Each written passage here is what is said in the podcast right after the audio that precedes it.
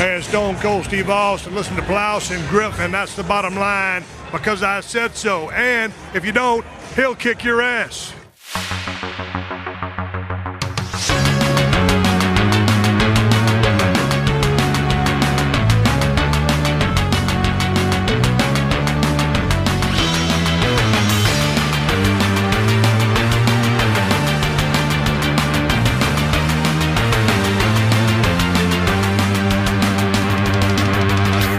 Ist der Anfang oder soll ich? Ey, du musst doch immer dein, dein, dein musst du nicht dein Ach obligatorischen ja, Plausch- stimmt. Ich darf, ja, stimmt. Das das Podcast, ne? Also heißt es, mhm, mhm, mhm. Moin Moin und hallo und herzlich willkommen in einer weiteren Ausgabe des Plauschangriffs und eine weitere Ausgabe des Schock, Schock, Schock, To, To, To, Bär, Bär, Bär, Fünf. Number five, The Ja, äh, Revival? Nee, The Rebirth. The Rebirth hatten wir gesagt. Part 2. Part 2. Man kann, vielleicht ist es zwischen dem letzten Teil nochmal gestorben und The Re Revival Rebirth 2. Ne? Ja, oder nee, nee, wir müssen, wir müssen, also Schocktober 5, The Rebirth, Second Chapter. Mit römischer 2, ne? Ja. ist die römische 2. Second Chapter, weil wir haben ja schon einen, einen Teil im Titel. Genau, stimmt. Ja, wir, äh, außerdem, es muss sehr lang sein, damit es auf das äh, Blu-ray-Cover nicht mehr drauf passt hinten alles. Ne? Ja, es genau. muss quasi nochmal drumherum schreiben. äh, selbst wenn von der Ausstrahlung das jetzt nicht direkt im Oktober 2020 passiert, weil wir so viel Zeug haben sollten, na, äh, es ist ja Oktober im Geiste, die gruselige Jahre, Jahreszeit. Und wir haben es immerhin noch im Oktober aufgenommen. Exakt, das ist das Wichtige. Ne? Ja. Also wenn, wir haben wir haben es auch im ersten Podcast, also Daniel, erstmal schön, dass du wieder da bist. Hallo. Ja, äh, dass wir heute dann unser Projekt hier weiterführen können zum fünften Mal. Dann äh, insgesamt beim ersten Mal haben wir es auch schon ausgeführt. Ähm, Ich bin gerade dabei und schneide nochmal die äh, Dateien, die noch von der 2018er Aufzeichnung drin sind, die ich ja nochmal dann wiederherstellen konnte. Jetzt habe ich gemerkt, okay, das Video will doch nicht so richtig, aber das Audio funktioniert zum Glück. Das Immerhin. ist das Wichtige. Ähm, Aber dann und wird das Video halt ein bisschen flackerig und so. Ist auch egal. wenn es überhaupt laden wollte. Ich versuche dann noch weiter dran zu drehen, aber das Audio ist das Wichtige und ich kann dann schön äh, Filmscreenshots äh, drüber machen. Aber da haben wir auch so Anmoderation. Herzlich willkommen zum äh, Scary November, Dezember, ja, frohen, froher, froher dritter Advent. Ja, da haben wir halt, ja, haben wir halt vorausgeschaut und gedacht. Wir sollten einfach sagen, pauschal, wir machen keine Jahreszahlen dahinter und sagen nur irgendwie so neutral, Feliz Navidad. Ja, genau. Wir nehmen einfach jedes Jahr irgendwo random welche auf. Und vielleicht können wir noch so eine, so eine Auswahl an, an Anmoderationen zusätzlich aufnehmen für jede Gelegenheit, so gesehen. Also Oh ja. Weihnachten, No. November, Schocktober, weiß nicht, äh, Soul, nee, Soul, Soultember, glaube ich, gibt's ja Der, mittlerweile. Sol, der September, ja, äh, irgendwann, wir brauchen irgendwas gegen Mitte des Jahres, weil so der, Scaruary. Scary. Sagt das jemand, der Probleme hat, ein R auszusprechen. Scary. Scheiße. Ich habe einen Knoten in der Zunge, wenn ich dran denke, ey. Scary. Das wäre auch absolut kein Wort für mich, ey. Scaruary. Auf jeden Fall Schocktober, das können wir Ja, aussprechen. Schocktober kann man aussprechen, deswegen bleiben wir auch beim Schocktober. Genau, wir bleiben dabei und äh, wir haben beim letzten Mal zehn Filme insgesamt hier besprochen. Äh, nachdem ich dann die Dateien übertragen habe, es sind fast drei Stunden geworden. Ey. Aber da kann sich keiner, glaube ich, beschweren. Also, ich meine, ist ja nur Service. Ja, genau, Service-Charakter. Ich finde, anstatt sich jetzt irgendeinen drei Stunden Schinken anzugucken, hört man sich einen Podcast drüber an. Äh, Über 30 Schinken, ja, oder 10 Schinken. Oder, oder naja, zehn, aber es äh, waren zehn ja noch, plus, es waren mehr drin. es waren ja noch echt diverse Verweise und Empfehlungen und, ja, keine Ahnung, Vorgängerfilme oder sonst irgendwas dabei. Also dementsprechend äh, hat man hier, glaube ich, ein Drei-Stunden-Paket mit, ja, eine Menge, hoffentlich Unterhaltung, Ja. aber auf jeden Fall eine Menge Informationen. Es wird nicht so viel anders jetzt sein. Also ich habe noch ein paar Filme zusätzlich geschaut. Ich hatte ja gesagt, ich will gerade für diesen Schocktober nochmal die Filme vorher nochmal geguckt haben, damit ich vernünftig übersprechen kann, weil die Erinnerung ist vielleicht nicht mehr so frisch, wenn man erinnert sich daran, wie man sich gefühlt hat beim Film, aber nicht wie der Film selbst gewesen ist. Äh, ich habe noch ein paar nachgeholt. Ich hätte heute vier, über die ich konkret quatschen will, aber da hängen noch ein, zwei Filme so ein bisschen dran, Ja. die ich dann hinten über abfallen lasse. Ähnliches trifft bei mir zu. Ich habe tatsächlich, ja, ich hatte mir jetzt mal fünf rausgesucht, wo ich gedacht habe, okay, das ist eine Auswahl, mit der kann ich leben. Also habe ich insgesamt zehn und habe aber dann heute noch, heute noch einen Film gesehen, aufgrund der Tatsache, weil ich halt einen Film in dieser letzten oder in dieser finalen Top 5 habe, ähm, der vom gleichen Regisseur ist. Da habe ich mir halt heute noch einen Film angeguckt äh, von, also den, den zweiten Film von ihm und versuche jetzt hier so ein bisschen zu schummeln, indem ich quasi ein Double Feature so gesehen mache. Das ist in Ordnung. Ich werde beim paar der Filme auch sprechen, welche Filme ich nicht reingenommen habe, um diesen Film dann ja. äh, im Konkreten zu besprechen, weil ich so ein bisschen Hintergedanken bei manchen Positionen hatte um bestimmte Begebenheiten. Ähm, und da wird sich sowieso natürlich nochmal ein Gespräch entwickeln, wenn die da draußen mal fertig sind mit dem Klönen. Ich weiß nicht, was die Leute dann teilweise haben, wenn sie da direkt vor deiner, vor deinem Fenster stehen und erstmal hier. Gut, Gregor, die können aber jetzt auch nicht wissen, dass du hier drin einen Podcast aufzeichnest. Ich habe hier, ich, die Lampen sind an. Ja, die Lampen ja. sind an. Ja, dann sagen die halt, okay, der scheißt halt auf Glühsparbillen. Wenn es die Nachbarn wären, denken sie wieder, ich drehe hier wieder die Erwachsenenfilme. so ist es. Äh, nein, aber ich glaube, die Mikros fangen das sowieso nicht so sehr auf. Ähm, lass es doch dann äh, so machen, wenn du fünf Filme hast, ich bin mit vier Filmen okay, aber dann machen wir, um die Abwechslung dann wieder zu haben, du fängst an, genau. dann komme ich wieder dran, dann wirst du aber auch mit deinem Film dann enden. Genau, genau. Und ich finde, ich habe sogar den richtigen Bogen gefunden, um so gesehen die Sache abzuschließen, weil ich als letztes dann einen Film vorstellen würde, der auch noch nicht erschienen ist und zu dem ich dann auch gar nicht so viel erzählen möchte, der dann so ein bisschen mehr als Appetizer für eine kommende Ausgabe sein soll. Und ja, würde tatsächlich dann mit meinem Double Feature auch direkt beginnen. Mhm, mach das. Ja? ja.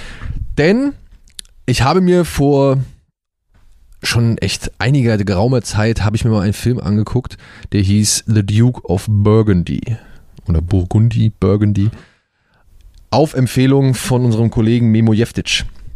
Ja, der den echt sehr mag und der den halt auch wärmstens empfohlen hat, da habe ich mir den angeguckt und ich war ein bisschen irritiert, was das ist. Aber dann habe ich dann mir so ein bisschen auch ein paar Sachen durchgelesen und dann habe ich mir das Ding nochmal angeguckt und war dann so, ah, okay, ich verstehe, wo der hin will. Und tatsächlich hat er es geschafft, eine gewisse Fetisch Sadomaso, ich weiß nicht, ob es wirklich Sadomaso ist, da kenne ich mich zu wenig aus, da will ich jetzt auch kein gefährliches Halbwissen verbreiten, aber er hat so, so eine Mischung aus Sadomasochismus und, und Fetischismus irgendwie Liebesgeschichte erzählt, die wirklich, die mit dem Thema ernst umgeht, die das Ganze aber halt in ein Umfeld packt, das aus, das, das wirkt wie halt so ein Sexploitation-Film aus den 70ern. Ja. Und deswegen habe ich mir jetzt dann auch die anderen Filme von ihm besorgt. Der Mann heißt Peter Strickland und habe mir zunächst erstmal seinen letzten Film angeschaut. Duke of Burgundy war sein dritter Film. Sein letzter Film war In Fabric und heute habe ich noch Barbarian Sound Studio gesehen. Barbarian Sound Studio? Ja, Barry, nicht Barbarian, sondern Berber. Berberian. Ach, Berber, ach ja, ja, ja okay. Berberian. Okay.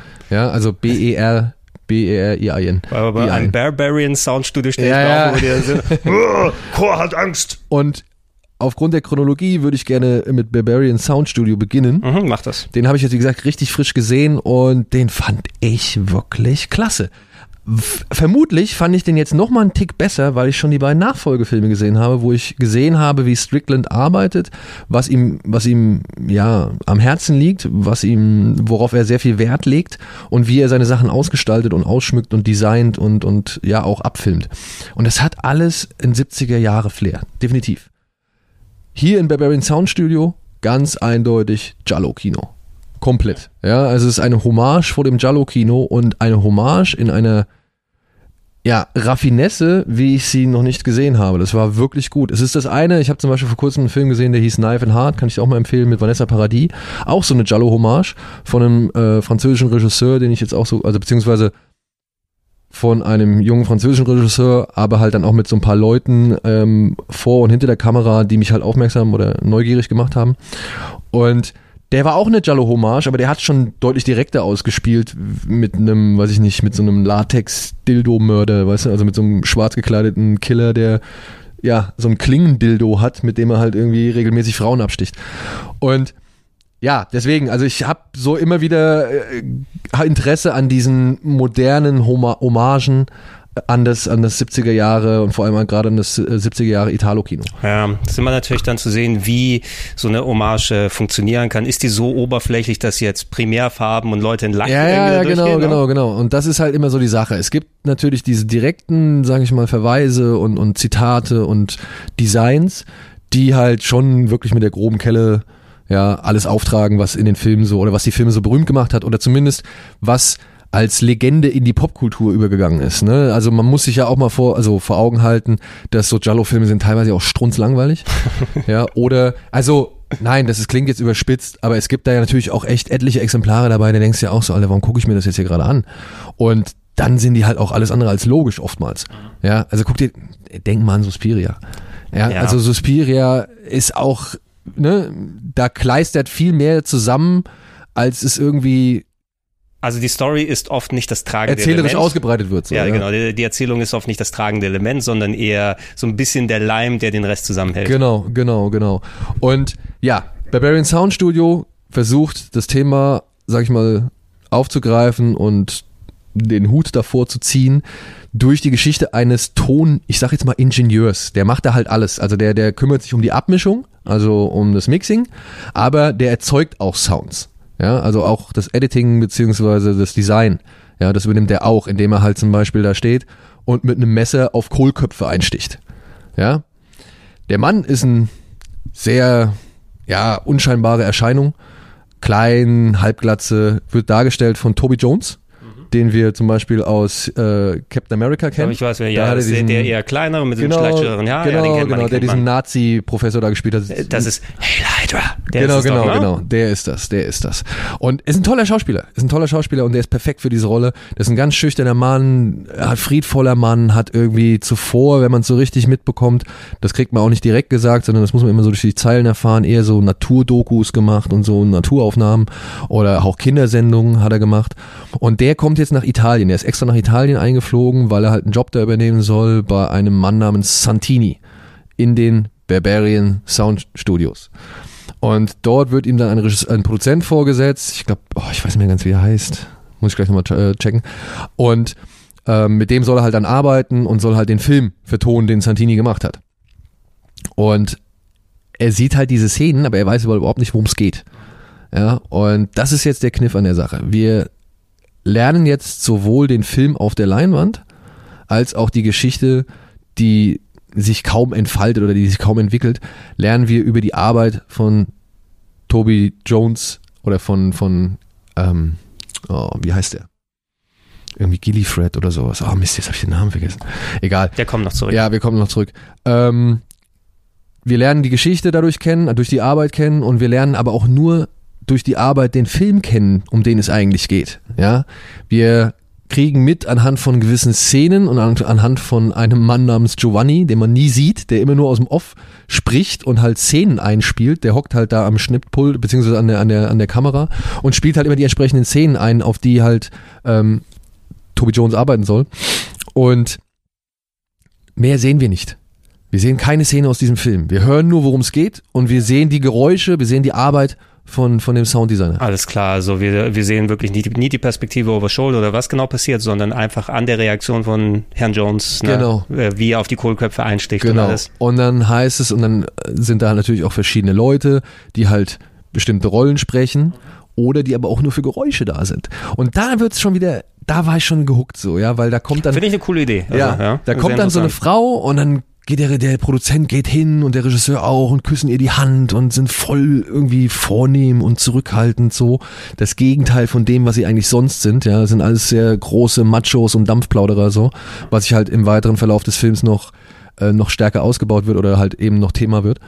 Und und sie steht dann halt vor dem Mikrofon und sie soll halt eine der Hexen, um die es in diesem Film geht, soll sie halt vertonen.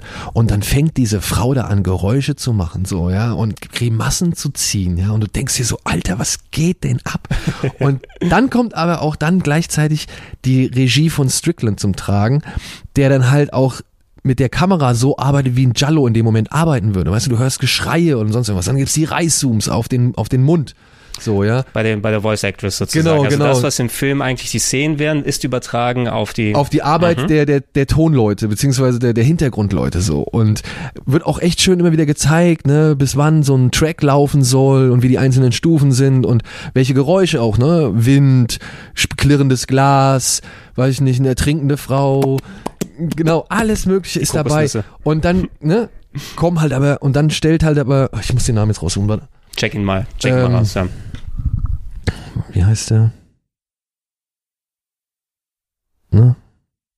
Also ja, für äh, das lustige oder na, lustige, interessant ist ja für uns zumindest, wir haben ja auch Gil, Gilderoy, nee.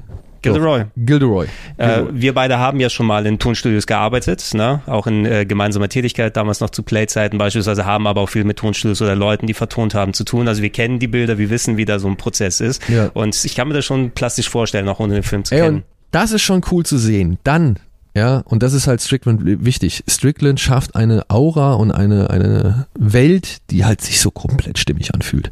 Ja, wenn da halt irgendwie mal eben so auf eine Uraltorgel ein Track gespielt werden muss, dann sitzt da halt, steht da halt so eine Uraltorgel, ja, und die, die Tonbände, alles uralt, so richtig schön mit Magnetband gearbeitet, die ganzen Anzeigen und so, die immer wieder eingefangen werden. Das wird alles, ist alles original aus der Zeit so, ja. Und auch der Film, der da spielt, das ist ein Film, der kommt Hexen bis aufs Blut gequält. So, der kann nur aus so einer Zeit kommen, weißt du? Und, und dann sitzt da dieser, dieser arme, un, unbedarfte, harmlose, friedvolle Mann und sagt halt, er hat noch nie einen Horrorfilm gemacht. Und Santini sagt ihm so, ey, nenn meinen Film nicht Horrorfilm. So, ja, so von wegen, das ist unhöflich und so. Ja, und auf diese italienische, schnelle, von oben herab einbrechende Art. Und, und die Jungs machen halt, also die beiden, der, der Santini und sein, sein Produzent, die machen halt von Anfang an klar, dass sie hier die Alpha-Tiere sind, so, ja, und auch das merkt man immer wieder am Verhalten, auch mit den, mit den Mädels, ja, wie die die behandeln, wie die mit denen reden und so. Und ja, je mehr er an dem Film arbeitet und je mehr er von diesem Film sehen muss und je mehr Grausamkeiten ihm da präsentiert würden, die, präsentiert werden, die er halt nur mit Geräuschen belegen muss, umso mehr arbeitet auch dieser Film an ihm, umso mehr wird auch seine Wahrnehmung ver, verworren oder verschwommen und das ist jetzt wirklich und das ist deswegen würde ich diesen Film empfehlen. Da passiert es, er hat eigentlich keine Handlung. Du siehst nur diesen Mann bei der Arbeit an diesem Film und wie diese Arbeit sein Umfeld und ihn beeinflusst. Und das macht der Strickland so cool. Ich fand das wirklich so cool. Ja, das, das mag langweilig für den normalen, weiß ich nicht, äh, Jumpscare-Horror-Fan sein, so, ja, das will ich gar nicht abstreiten. Aber für jemanden, der so, so ein bisschen für den, den Hintergrund von Filmen interessiert, wer sich auch für Jallos interessiert oder eben für das Genre interessiert, einfach Horrorfilm auch als Genre, kann man das schon mal wirklich gespannt verfolgen, weil der Film verwebt das so großartig. Es gibt eine Szene, da sitzt dann Toby Jones oder Gilroy sitzt im Studio und die beiden Damen in der Tonkabine, die sagen einen lateinischen Begriff, irgendein Dialog aus dem Film. Liberate tute me. Ja, irgendwie sowas, ja. Also Maximus Maximellus oder keine Ahnung oder Lucimus Maximellum oder keine Ahnung. Und er sagt, kann ich das nochmal hören? Und dann siehst du, wie die Kamera hinter seinen Rücken schwenkt, ja. Und er kriegt es nochmal vorgespielt und dann wird wiederholt und dann wird wiederholt, wird wiederholt und die Kamera schwenkt also langsam an seinem Rücken vorbei und dann, wenn sie auf der anderen Seite angekommen ist und sich das Wort oder dieser Begriff zehnmal wiederholt hat, sehen wir, wie er in der Küche sitzt von seiner Wohnung und, Und das da noch das noch Nachhalt die ganze eigentlich. Zeit noch wieder hört und immer wieder hört und immer wieder hört. Und wenn er irgendwie mit Leuten redet, ja, und die sagen irgendwas, was irgendwie ein bisschen krude oder merkwürdig oder quirky oder schräg klingt, hörst du plötzlich Musik und du denkst dir so, ah, will er jetzt irgendwie was vermitteln so, ja, was soll das? Und plötzlich der Satz ist zu Ende, wird zurückgespult und du bist quasi schon tonal in der nächsten Szene. Also er benutzt das halt alles, was so in diesen, also an Sounds aus diesem, aus diesem Tonstudio kommt oder an Bildern irgendwie, benutzt er es, um immer wieder ineinander überfließen zu lassen. Und das fand ich richtig stark, weil das dann später halt auch zu einer ganz schönen Mindfuck-Szene führt, wo Toby Jones in seiner Wohnung steht und es klopft an der Tür und er gerät irgendwie so ein bisschen in Panik, weil er auch schon echt psychisch schon echt ein bisschen labiler ist. Und dann geht er irgendwie aus dem Zimmer raus und steht plötzlich in einem Kinosaal, wo er genau die Szene, die er eben erlebt hat, wieder auf der Leinwand sieht. Ja, und dann merkst du halt, wo Strickland hin will, so, ja. Und ey, Hammer. Also die, es hört sich mega kreativ an, muss Ja. ich eben sagen. Ne? Auch äh, unabhängig davon, dass wir Erfahrungen im To- Tonstudio gemacht haben. Äh, ich meine, so ein Horrorfilm, es kann auch ein Film über Horror sein. Ne? Es muss nicht der Vordergrund in äh, Grusel, Jumpscares und solchen Sachen stehen, sondern auch einfach der emotionale Effekt, den, äh, der da drauf ist. Du siehst es ja auch mehr an Schauspielern dann meist, ne? wenn du jemanden hast, der, wie kann er sich, äh, der Schauspieler, in eine Rolle reinversetzen? Ähm, ist das was, was man auf der Leinwand lassen kann und das einen wieder loslässt, wenn man wieder zurückkommt? Wie, wie sehr halt das nach? Weil all diese extremen Sachen, die da teilweise gemacht werden. Na, du kannst ja auch nicht sofort sagen, hey, du, du machst den Schalter weg und dann ist das so. Ja, und vor allem diese extremen Sachen, die vertont werden müssen. Das kriegst, ja, du ja nicht, das, machen. das kriegst du ja nicht beim ersten Mal hin. Ja, das kriegst du nicht beim ersten Mal hin und das wird ja immer wieder abgespult. Nee, da muss es noch mal ein bisschen mehr brutzeln, da muss noch mal irgendwie so ein, das ist so geil, wenn am ja, Anfang. Wie, wie hört es sich eigentlich an, wenn man jemandem die Kehle rausreißt? Ja, zum Beispiel. Ja. Oder, apropos, rausreißen. Da gibt's eine Szene, ja. da gibt's dann wohl eine Szene, die er vertonen muss, äh, wo jemand eine Hexe Haare rausreißt. Und er steht da mit Radieschensträuchen und rupft und rupft und rupft und rupft immer wieder. Mhm. Ja, und muss es immer wieder neu aufs Neue machen, weil er den Sound auch nicht hinkriegt, weil er ist halt auch, und das ist halt auch wieder das Schöne, er ist halt schon echt verliebt in seine Arbeit, ja. Also er will das perfekt, er hat wirklich ein Gehör. Natürlich ist er, wenn du, wenn du stolz auf deine Arbeit bist, ja. dann willst du auch so eine Herausforderung annehmen. Und, das vernünftig machen. Und das Gemengelage, ja, also einfach die Stimmung, die so, ja, die so unbequem ist, ja, auch weil die Italiener halt einfach so polternd sind. Und dann aber auch dieser Film, der dir halt nur über die akustische Ebene und das, was Toby Jones halt macht, um diese Geräusche zu erzeugen, vermittelt wird. Du hast, da wird so derartig Kopfkino erzeugt. Nur mit den Informationen, die du hast und den Geräuschen, die du siehst und aber den Bildern, die halt einfach dem nicht so ganz entsprechen. Und das ist, fand ich stark. Fand ich wirklich stark. Eingekleidet eben in dieses 70er-Jahres-Setting mit den Klamotten, mit den Gerätschaften, mit der grobkörnigen Kamera, mit verschwommenen Bildern, also die halt wirklich an die Ästhetik dieses schmierigen Giallo-Kinos äh, erinnern. Und fand ich stark. Fand ich wirklich einfach stark. Man sollte jetzt keine große Handlung oder Logik erwarten, sondern man sollte einfach bereit sein, sich in ein Stück Film, in einen rausgerissenen Moment ja, in einen vielleicht surreal anmutenden, rausgerissenen Moment abtauchen zu lassen. So, oder, oder reinziehen zu lassen, so, ja. Und man nicht unbedingt alles verstehen wollen. Das ist der falsche Ansatz. Und da bin ich jetzt dann auch schon direkt beim nächsten Film von Strickland. Für, nachdem ich jetzt sage, ja, Strickland ist so die Fortführung von Lynch. So. Der, der ist nur eine Mischung aus Argento und Lynch, aber die Nachgeburt oder der, der, der Nachkomme irgendwie, dritte Generation, so. Jemand, der verstanden hat, oder der, der, der Film noch, sage ich mal, als, als performativ, sagt man dazu ja auch gerne mal, ja. Also nicht nur, nicht nur das reine Sehen und, und, und irgendwie Verstehen, sondern halt auch das Erleben, dass das irgendwie Irritieren, das Schocken, das Befremden, dass das aber auch ähm, erfreuen, ergötzen, weil du bestimmte Bildkompositionen irgendwie ähm, ja anziehend gestaltest, obwohl sie vielleicht auch merkwürdig also sind. Du sagtest so, ein Film ist quasi ist eine Aufführung, ja, im wahrsten Sinne des Wortes, nur eine eben, die vorher schon gemacht wurde. Genau, wo genau. du auch emotionale Reaktionen auslösen kannst in vielen verschiedenen Richtungen. Genau, und du hast nicht den direkten Bezug zu deinem Publikum, weil du nicht live auf der Bühne stehst, sondern du musst irgendetwas abliefern, was dem Zuschauer irgendwo weiß ich nicht, erreicht auf einer anderen Ebene. Das ist das Schöne ja in Kunst, ne? Du kannst ja schauen, will ich, was könnte ich auslösen? Wie lasse ich so viel offen, dass da Interpretationsspielraum ist und vielleicht verschiedene Sachen ausgelöst werden bei verschiedenen Leuten? Ja, ja, ja. ja. Und da zählt für mich dann auch der etwas schwächere, schwächere, aber für mich trotzdem empfehlenswerte In Fabric dazu. Streng genommen oder ganz kurz runtergebrochen, es ist halt ein Film über ein Killerkleid. Zieh mich an, ja. zieh mich an und du ziehst vor, mich nie wieder wir aus. vor kurzem hatten wir. Das Killerkleid. Wir ist es ein schönes Kleid? Ja, ist ein schönes Kleid. Okay. Ist ein schönes Gut. Kleid. Wir hatten vor kurzem ein, ein Genre-Spezial bei Kino Plus. Da haben wir über Slacks geredet. Da ging es um eine Killer Jeans. Die, die Killerhose. Ja, die Killerhose, genau. Und in Fabric ist Slacks oder die Killerhose in, ja, stilvoll, wieder homagierend und deutlich besser. Mhm. Ja, deutlich besser. Es geht hier um A, erstmal eine, eine Mutter, die von ihrem Mann verlassen worden ist und mit ihrem Sohn jetzt mittlerweile allein lebt. Der hat eine etwas ältere Freundin, gespielt von Gwendoline Christie mhm. aus, aus Game of Thrones, die, Gwen, äh, die, die Brienne of Tarth. Brienne of Tarth, genau. Und ja, die halt jetzt auch irgendwie wieder mal, keine Ahnung, am, am Liebesleben teilnehmen möchte, so, ja. Und deswegen schaltet sie auch Ennancen dann zu dem Zeitpunkt noch in diesen Pio-Boxen. Ah, okay. Ja, ja, ja. weißt du, wo so eine Nummer 1148, melde genau, dich. Genau, melde ja. dich, genau.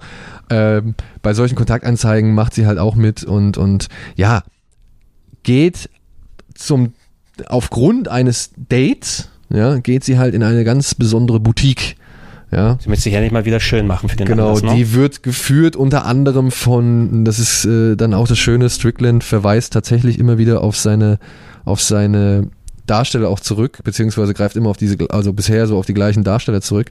Ähm, Fatma Mohammed spielt hier die, sag ich mal, ähm, ja, Vorzeigefrau in dieser Boutique und redet auch sehr strange und streng und mit einem starken Akzent und aber betont immer, wie, was das für eine Aura hier in diesem Laden ist und, und, und wie, wie, wie wichtig die Atmosphäre für das Wohlbefinden in einem Kleid, äh, was das für eine Rolle spielt und all so ein Scheiß. Also die hat so richtig, ja, wie soll man sagen, Sie hat das Verkaufsgespräch perfektioniert. ja, ne? genau. Sie hat Haute Couture, äh, weiß ich nicht, äh, Spiritualismus, ja.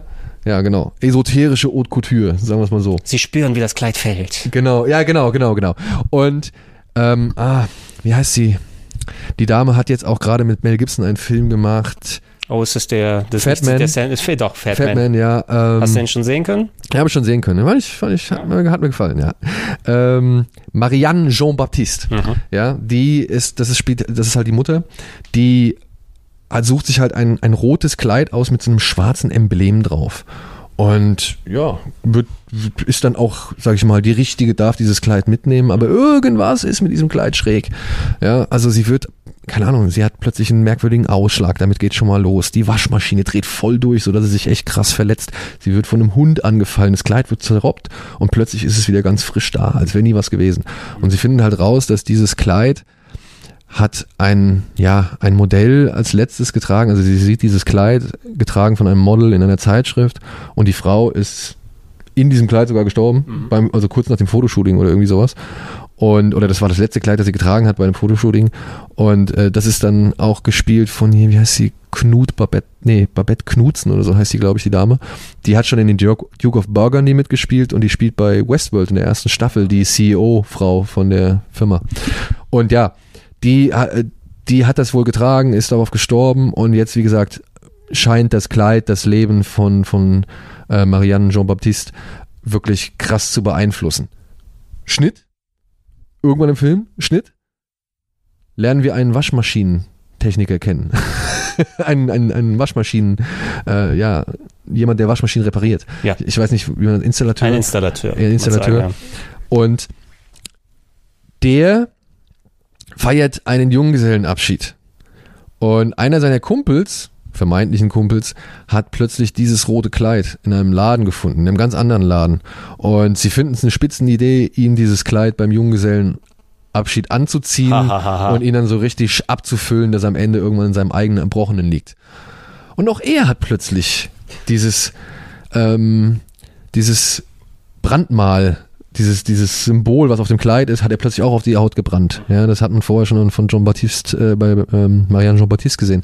Und ja, und auch sein Leben wird plötzlich durcheinander gebracht. Und es gibt aber verschiedene Anknüpfungspunkte. Unter anderem ist er dann mal später bei den Arbeitgebern der Mutter aus der ersten Episode und landet dann aber auch, oder seine Freundin landet dann aber auch im, in dieser Boutique, aus der dieses Kleid ursprünglich stammt.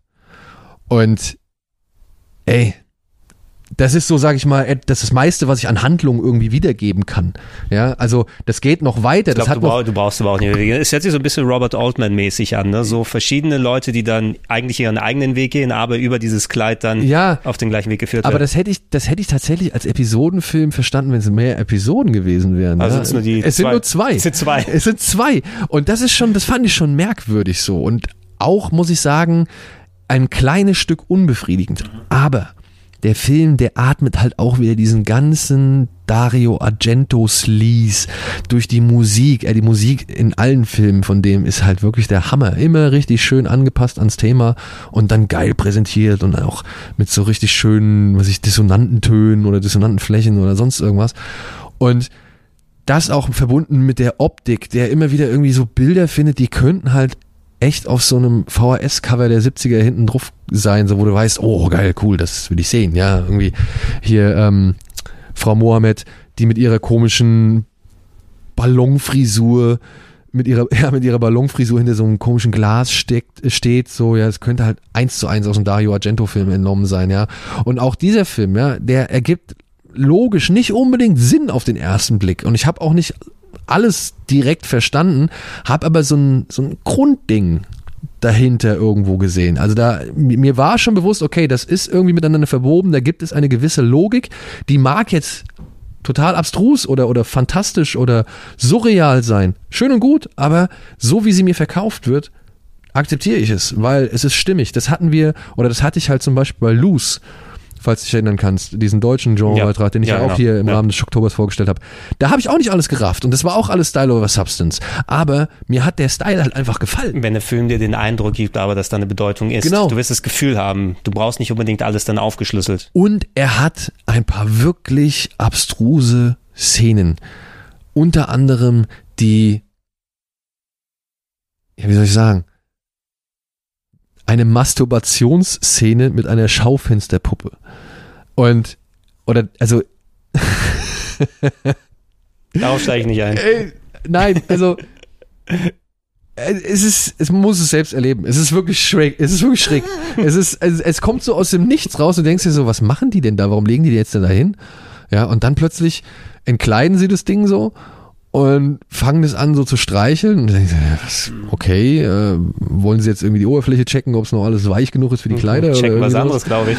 Und plötzlich aber entpuppt sich diese Schaufensterpuppe als nicht ganz so puppig. Puppig? Ja. Wollte ich gerade sagen, puppig passt wahrscheinlich dazu. Als nicht ganz so puppig, wie man es irgendwie auf den ersten Blick gedacht hat, so, ja. Und ey, wirklich in einer Ästhetik, ja. Das ist schon, das ist schon also das ist überlegt, es ist schon schamlos und aber auch irgendwo stilvoll und ich hab's einfach genossen. Es ist wirklich, es ist mehr die Form, die hier für sich spricht, als der Inhalt. So, es ist nicht das Was, es ist das Wie. Ja, und das Wie hat mir gereicht, um das Was zu akzeptieren und mir so ein bisschen meine eigenen Gedanken zu dem Was zu machen. Ja, auch wenn da immer noch ganz viele, sage ich mal, Sachen drin sind, die ich bis jetzt nicht wirklich dekodieren konnte. Wie zum Beispiel, wenn der Waschmaschinentechniker anfängt, irgendwie technische Details über Waschmaschinen preiszugeben, dann geraten alle um ihn herum in so eine Art Trance. Ja. Das ist aber, das, du kennst ja Fachidiotengespräche. Ja, ja, ja, aber ja. er erzählt dann halt, welche Pumpe man austauschen muss, damit das Netz irgendwie der, der richtig funktioniert und ich die, Einspritz, eine, die schießt. und die Einspritzdüse irgendwie ausge, ausgeblasen werden muss, damit das Rohr freiläuft und keine Ahnung. Und die hocken dann immer alle da, als hätten sie da irgendwie gerade die schönste Sternstunde ihres Lebens. So, ja. aber wirklich, es ist, nochmal, ich wiederhole, es ist Style over Substance. Es hat nie so wirkliche Handlungen und es lebt vor allem von ja der Fachkenntnis gewisser Zuschauer, ja, die halt auch dann eben die Neugier und das Interesse und auch ja, bestimmte Filme mit sich bringen, um das noch besser sehen oder genießen zu können. Aber wenn man neugierig ist, wenn man mal wissen möchte, ey, okay, wie haben das jetzt diese Leute adaptiert und warum oder was haben sie aus diesen Zeiten übernommen? Was haben sie rübergerettet? Was war das Wichtige? Das finde ich ja auch immer interessant an solchen, sage ich mal, Hommagen, wenn man irgendwie realisiert, was bestimmten Leuten wichtig war an gewissen Aspekten aus, aus früheren Filmen. Wir hatten das zum Beispiel bei Tremors. Ja. ja wo man gesehen hat, ey, der hat's verstanden, was diese Monsterfilme ausgemacht hat und deswegen funktioniert er auch so gut. Deswegen funktioniert er und hat seinen trotzdem an den richtigen Schrauben selber Individualität reingepackt, dass er sich abhebt von anderen Monsterfilmen. Ja. Genau, mhm. genau. Ey, und das, das soll jetzt auch echt alles gewesen sein, was ich jetzt zu diesen beiden Filmen Barbarian Sound Studio und, und In Fabric sagen möchte. Ich habe lange noch geredet, aber die wollte ich jetzt mal wirklich, das, das, das, hat, das war wieder so ein, keine Ahnung, eine schöne Entdeckung einfach für mich. Ist aber, äh, dafür ist das Format ja da. Ne? Und ich habe mir auf jeden Fall äh, das Sound, äh, Soundstudio notiert. Ja, das also den würde ich dir auf jeden Fall... Den, konzeptmäßig ist das, was ich jetzt dann vorziehen will, wobei in Fabric auch spannend genug liegt. Wenn ich also Gefallen gefunden habe an, genau. an Soundstudio, dann würde ich mir in Fabric dann auch nochmal Ja, also von den drei Filmen muss ich sagen, ist in Fabric ja alles in allem gesehen vielleicht der, der, der schlechteste, was aber immer noch, immer noch für mich drei gute Filme bedeutet.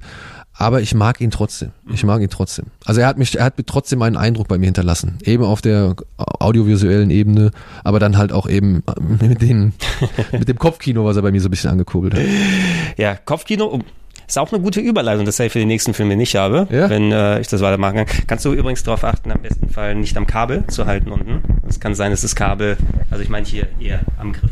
ich halte am Griff. nach fünf Jahren immer noch nicht schlauer. Es tut mir sehr leid. Bin ich auch nie, aber sicher ist sicher, ne? bevor dann zu viel Störgeräusche drauf sind. Äh, Kopfkino ist tatsächlich auch so ein bisschen so der Hintergedanke, das, das Konzept des folgenden Films. Einer, über den wir schon mal in dem Podcast, aber nicht äh, im Oktober gesprochen haben, sondern wir haben äh, den Herrn James Cameron ja mit dem Podcast bedacht, auch über diesen Podcast gesprochen und da haben wir natürlich über seine Frühwerke gequatscht, wie Piranha 2, ne, wo er da auch schon mal hervorgestochen hat in einem trotzdem äh, letzten Endes sehr miesen Film, aber vor, äh, nach Piranha und vor Terminator gab es ja noch einen anderen, wenn du dich erinnern kannst, über den wir glaube ich auch ein bisschen da gequatscht haben. Weißt du, welchen ich meine? An dem er gearbeitet hat, nicht hauptsächlich als Regisseur, sondern er war Second Unit Director, ja, war noch äh, für Roger Corman quasi, der den auch produziert hat. Klingelt es ein bisschen? 1981 rausgekommen. Oh ja, ja, es klingelt eine ganze Menge. Aber Also do, äh, deutscher Titel, glaube ich, ist Planet des Schreckens oder im Original Galaxy of Terror. Ja, ein Film, der im den Nachklapp gerade auf Netflix, ne? Oder? Das kann Oder sehr gut Amazon? sein. Also ich, warte mal, ich schmeiß den nachher mal als Hintergrundbeschallung hier rein, weil auch visuell äh, ist es tatsächlich ganz nice jetzt, wenn man das vor allem gut in Blu-ray-Qualität heutzutage gucken kann und anstatt dann bei schmierigen VHSen, ne, die äh, sonst dabei rumgekommen sind. Ähm, Galaxy of Terror war sozusagen, kann man so ein bisschen als ein Bewerbungsprojekt für Aliens. Ne? Weil visuell hatte tatsächlich was von dem mega Low-Budget Aliens, von dem Aufbau, von dem Look äh, und so weiter. Und äh, James Cameron, der hat ja seine Karriere als quasi bisschen Effektmacher, Setbauer, äh, Second Unit Director, sowas für Roger Corman angefangen. Es gibt Leute, die behaupten, Piranha 2 wäre nur durch ihn gerettet. Im Grunde, ja. Und gerettet hat er, ist leider auch, das, die gerettete Fassung ist auch nicht so besonders gut. Ich hatte mir auch den ja nochmal für den äh, Cameron-Podcast mal äh, bei Amazon geliehen. Den gab's ja nicht mal bei Prime. Ich musste Geld dafür bezahlen. Das ist so schlecht. Ja, ist immer wieder schade, aber immerhin gibt's den da. Immerhin gibt's den, genau. Ja. Äh, Galaxy of Terror ist es eben so, ich muss mal gucken, er war nicht der äh, Hauptregisseur und es war auch nicht Roger Corman selbst, aber ein Corman-Film wird ja auch selbst von Corman sehr stark beeinflusst und Corman hat teilweise eigene Szenen dann nochmal nachgedreht, weil die zu wenig schlüpfrig gewesen sind im ersten Cut. Vielleicht, äh, wenn ich da mal konkret drauf zu sprechen komme, kannst du dich erinnern, welche Szene ich meine. Ähm, Im Grunde ist es äh, ja so eine typische Alien-Geschichte, da geht's um einen was ja ein Frachter, ein Raumschiff, der auf einem Planeten abgestürzt ist und äh, damit fängt der Film quasi an. Wir sehen, wie äh, auf diesem Frachter noch äh, eine der eines der überlebenden Crewmitglieder vor jemanden flieht und dabei gnadenlos abgemurkst wird. Ne? Also klassisch, ne? Ganz klassisch. Ganz, ganz klassisch. Ganz klassisch. Äh, und äh, Schnitt, wir sind dann äh, bei den Erdstreitkräften oder was auch immer, wo die Menschen auf jeden Fall jetzt ähm, unterwegs sind und es wird so ein Rettungstrupp zusammengestellt. Na, ähm, da ist äh, eine alte, äh, alternde Kapitänin, ja, die aber selbst ein starkes Trauma durchlebt hat, einzelne, einzige Überlebende eines äh, großen Vorfalls und sowas. Die guckt immer so, als ob sie gerade in Schockstarre ist und kurz davor wäre, wieder an Vietnam erinnert zu werden und redet auch also triezt auch ihre Crew, der Rest sind so Marines, die zusammenkommen und der Cast da drin, Sid Haig ist zum Beispiel äh, dabei, du hast einen äh, sehr jungen, na, vergleichsweise jungen Robert England, der drin ist in Vor-Freddy-Zeiten. Boah, das stimmt. Ne? Das Ähm, muss dann ja. War das, war das vielleicht noch dann parallel zu V? Äh, vorher, V müsste 83 gewesen sein, der ist 81, also Ja, okay. das ist dann so die, die Zwischenzeit. Ich Ja. glaube, wann war äh, Freddy äh, hier, Nightmare on Elm Street war 84? 84 meine ich, ja. Ja, also der Lead-Up dahin Ja. sozusagen. Äh, aber auch da, äh, ich, wen macht er? Ich glaube, er ist der Schiffsarzt hier. Ne? Ähm, ähm, du hast Ray Walston, äh, den äh, alternden Schauspieler, den ich immer ganz gerne mit äh, Burgess Meredith verwechsel. Weil ich dachte, ah, das ist ja Mickey. Und dann, nein, Moment, das war Burgess Meredith. Aber du Burgess. kannst, du kannst mal Ray Walston eintippen, der unter anderem, den kenne ich aus Star Trek hauptsächlich. Da war er äh, äh, in verschiedenen Rollen, unter anderem für die war der Gärtner der Föderation, glaube ich, da hat sie mit Picard häufig ausgesprochen. Aber das Gesicht erkennst du wieder. Ähm, Erin Moran ist dabei, die die Joni in Happy Days gespielt hat, die junge Dame. Bruce D. Clark ist übrigens der, Der Regisseur, der Regisseur, ja. wie viel auch der dann davon äh, gemacht hat. Ähm, und äh, es kommen einige eben an diesen, äh, von, von diesen Schauspielern zusammen. Ach, natürlich. Ja, natürlich, Wer Ray kennt Walston. ihn nicht aus Clue, aus Fast Times at Richmond High? Aus allen, ne? Ja, aus allen. Ich dachte, hey Mickey, was machst du da? Und dann habe ich nochmal geguckt, ach nein, es war wirklich Burgess Meredith.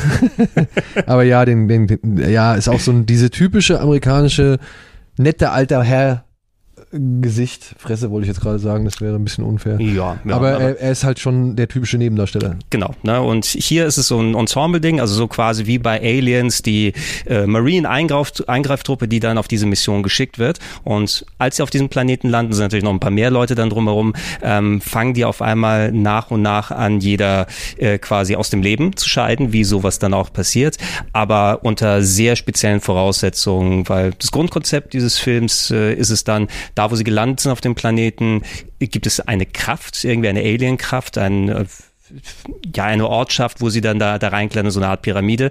Und ähm, die funktioniert so, dass sie äh, die Ängste dieser Person materialisiert. Ne? Und äh, wenn die eine Dame beispielsweise Angst vor Würmern hat, dann kann es durchaus passieren, dass sie von einem äh, riesigen Wurm dann ihrer Kleider entledigt wird und dann, ja, du kannst dir denken, was dann passiert.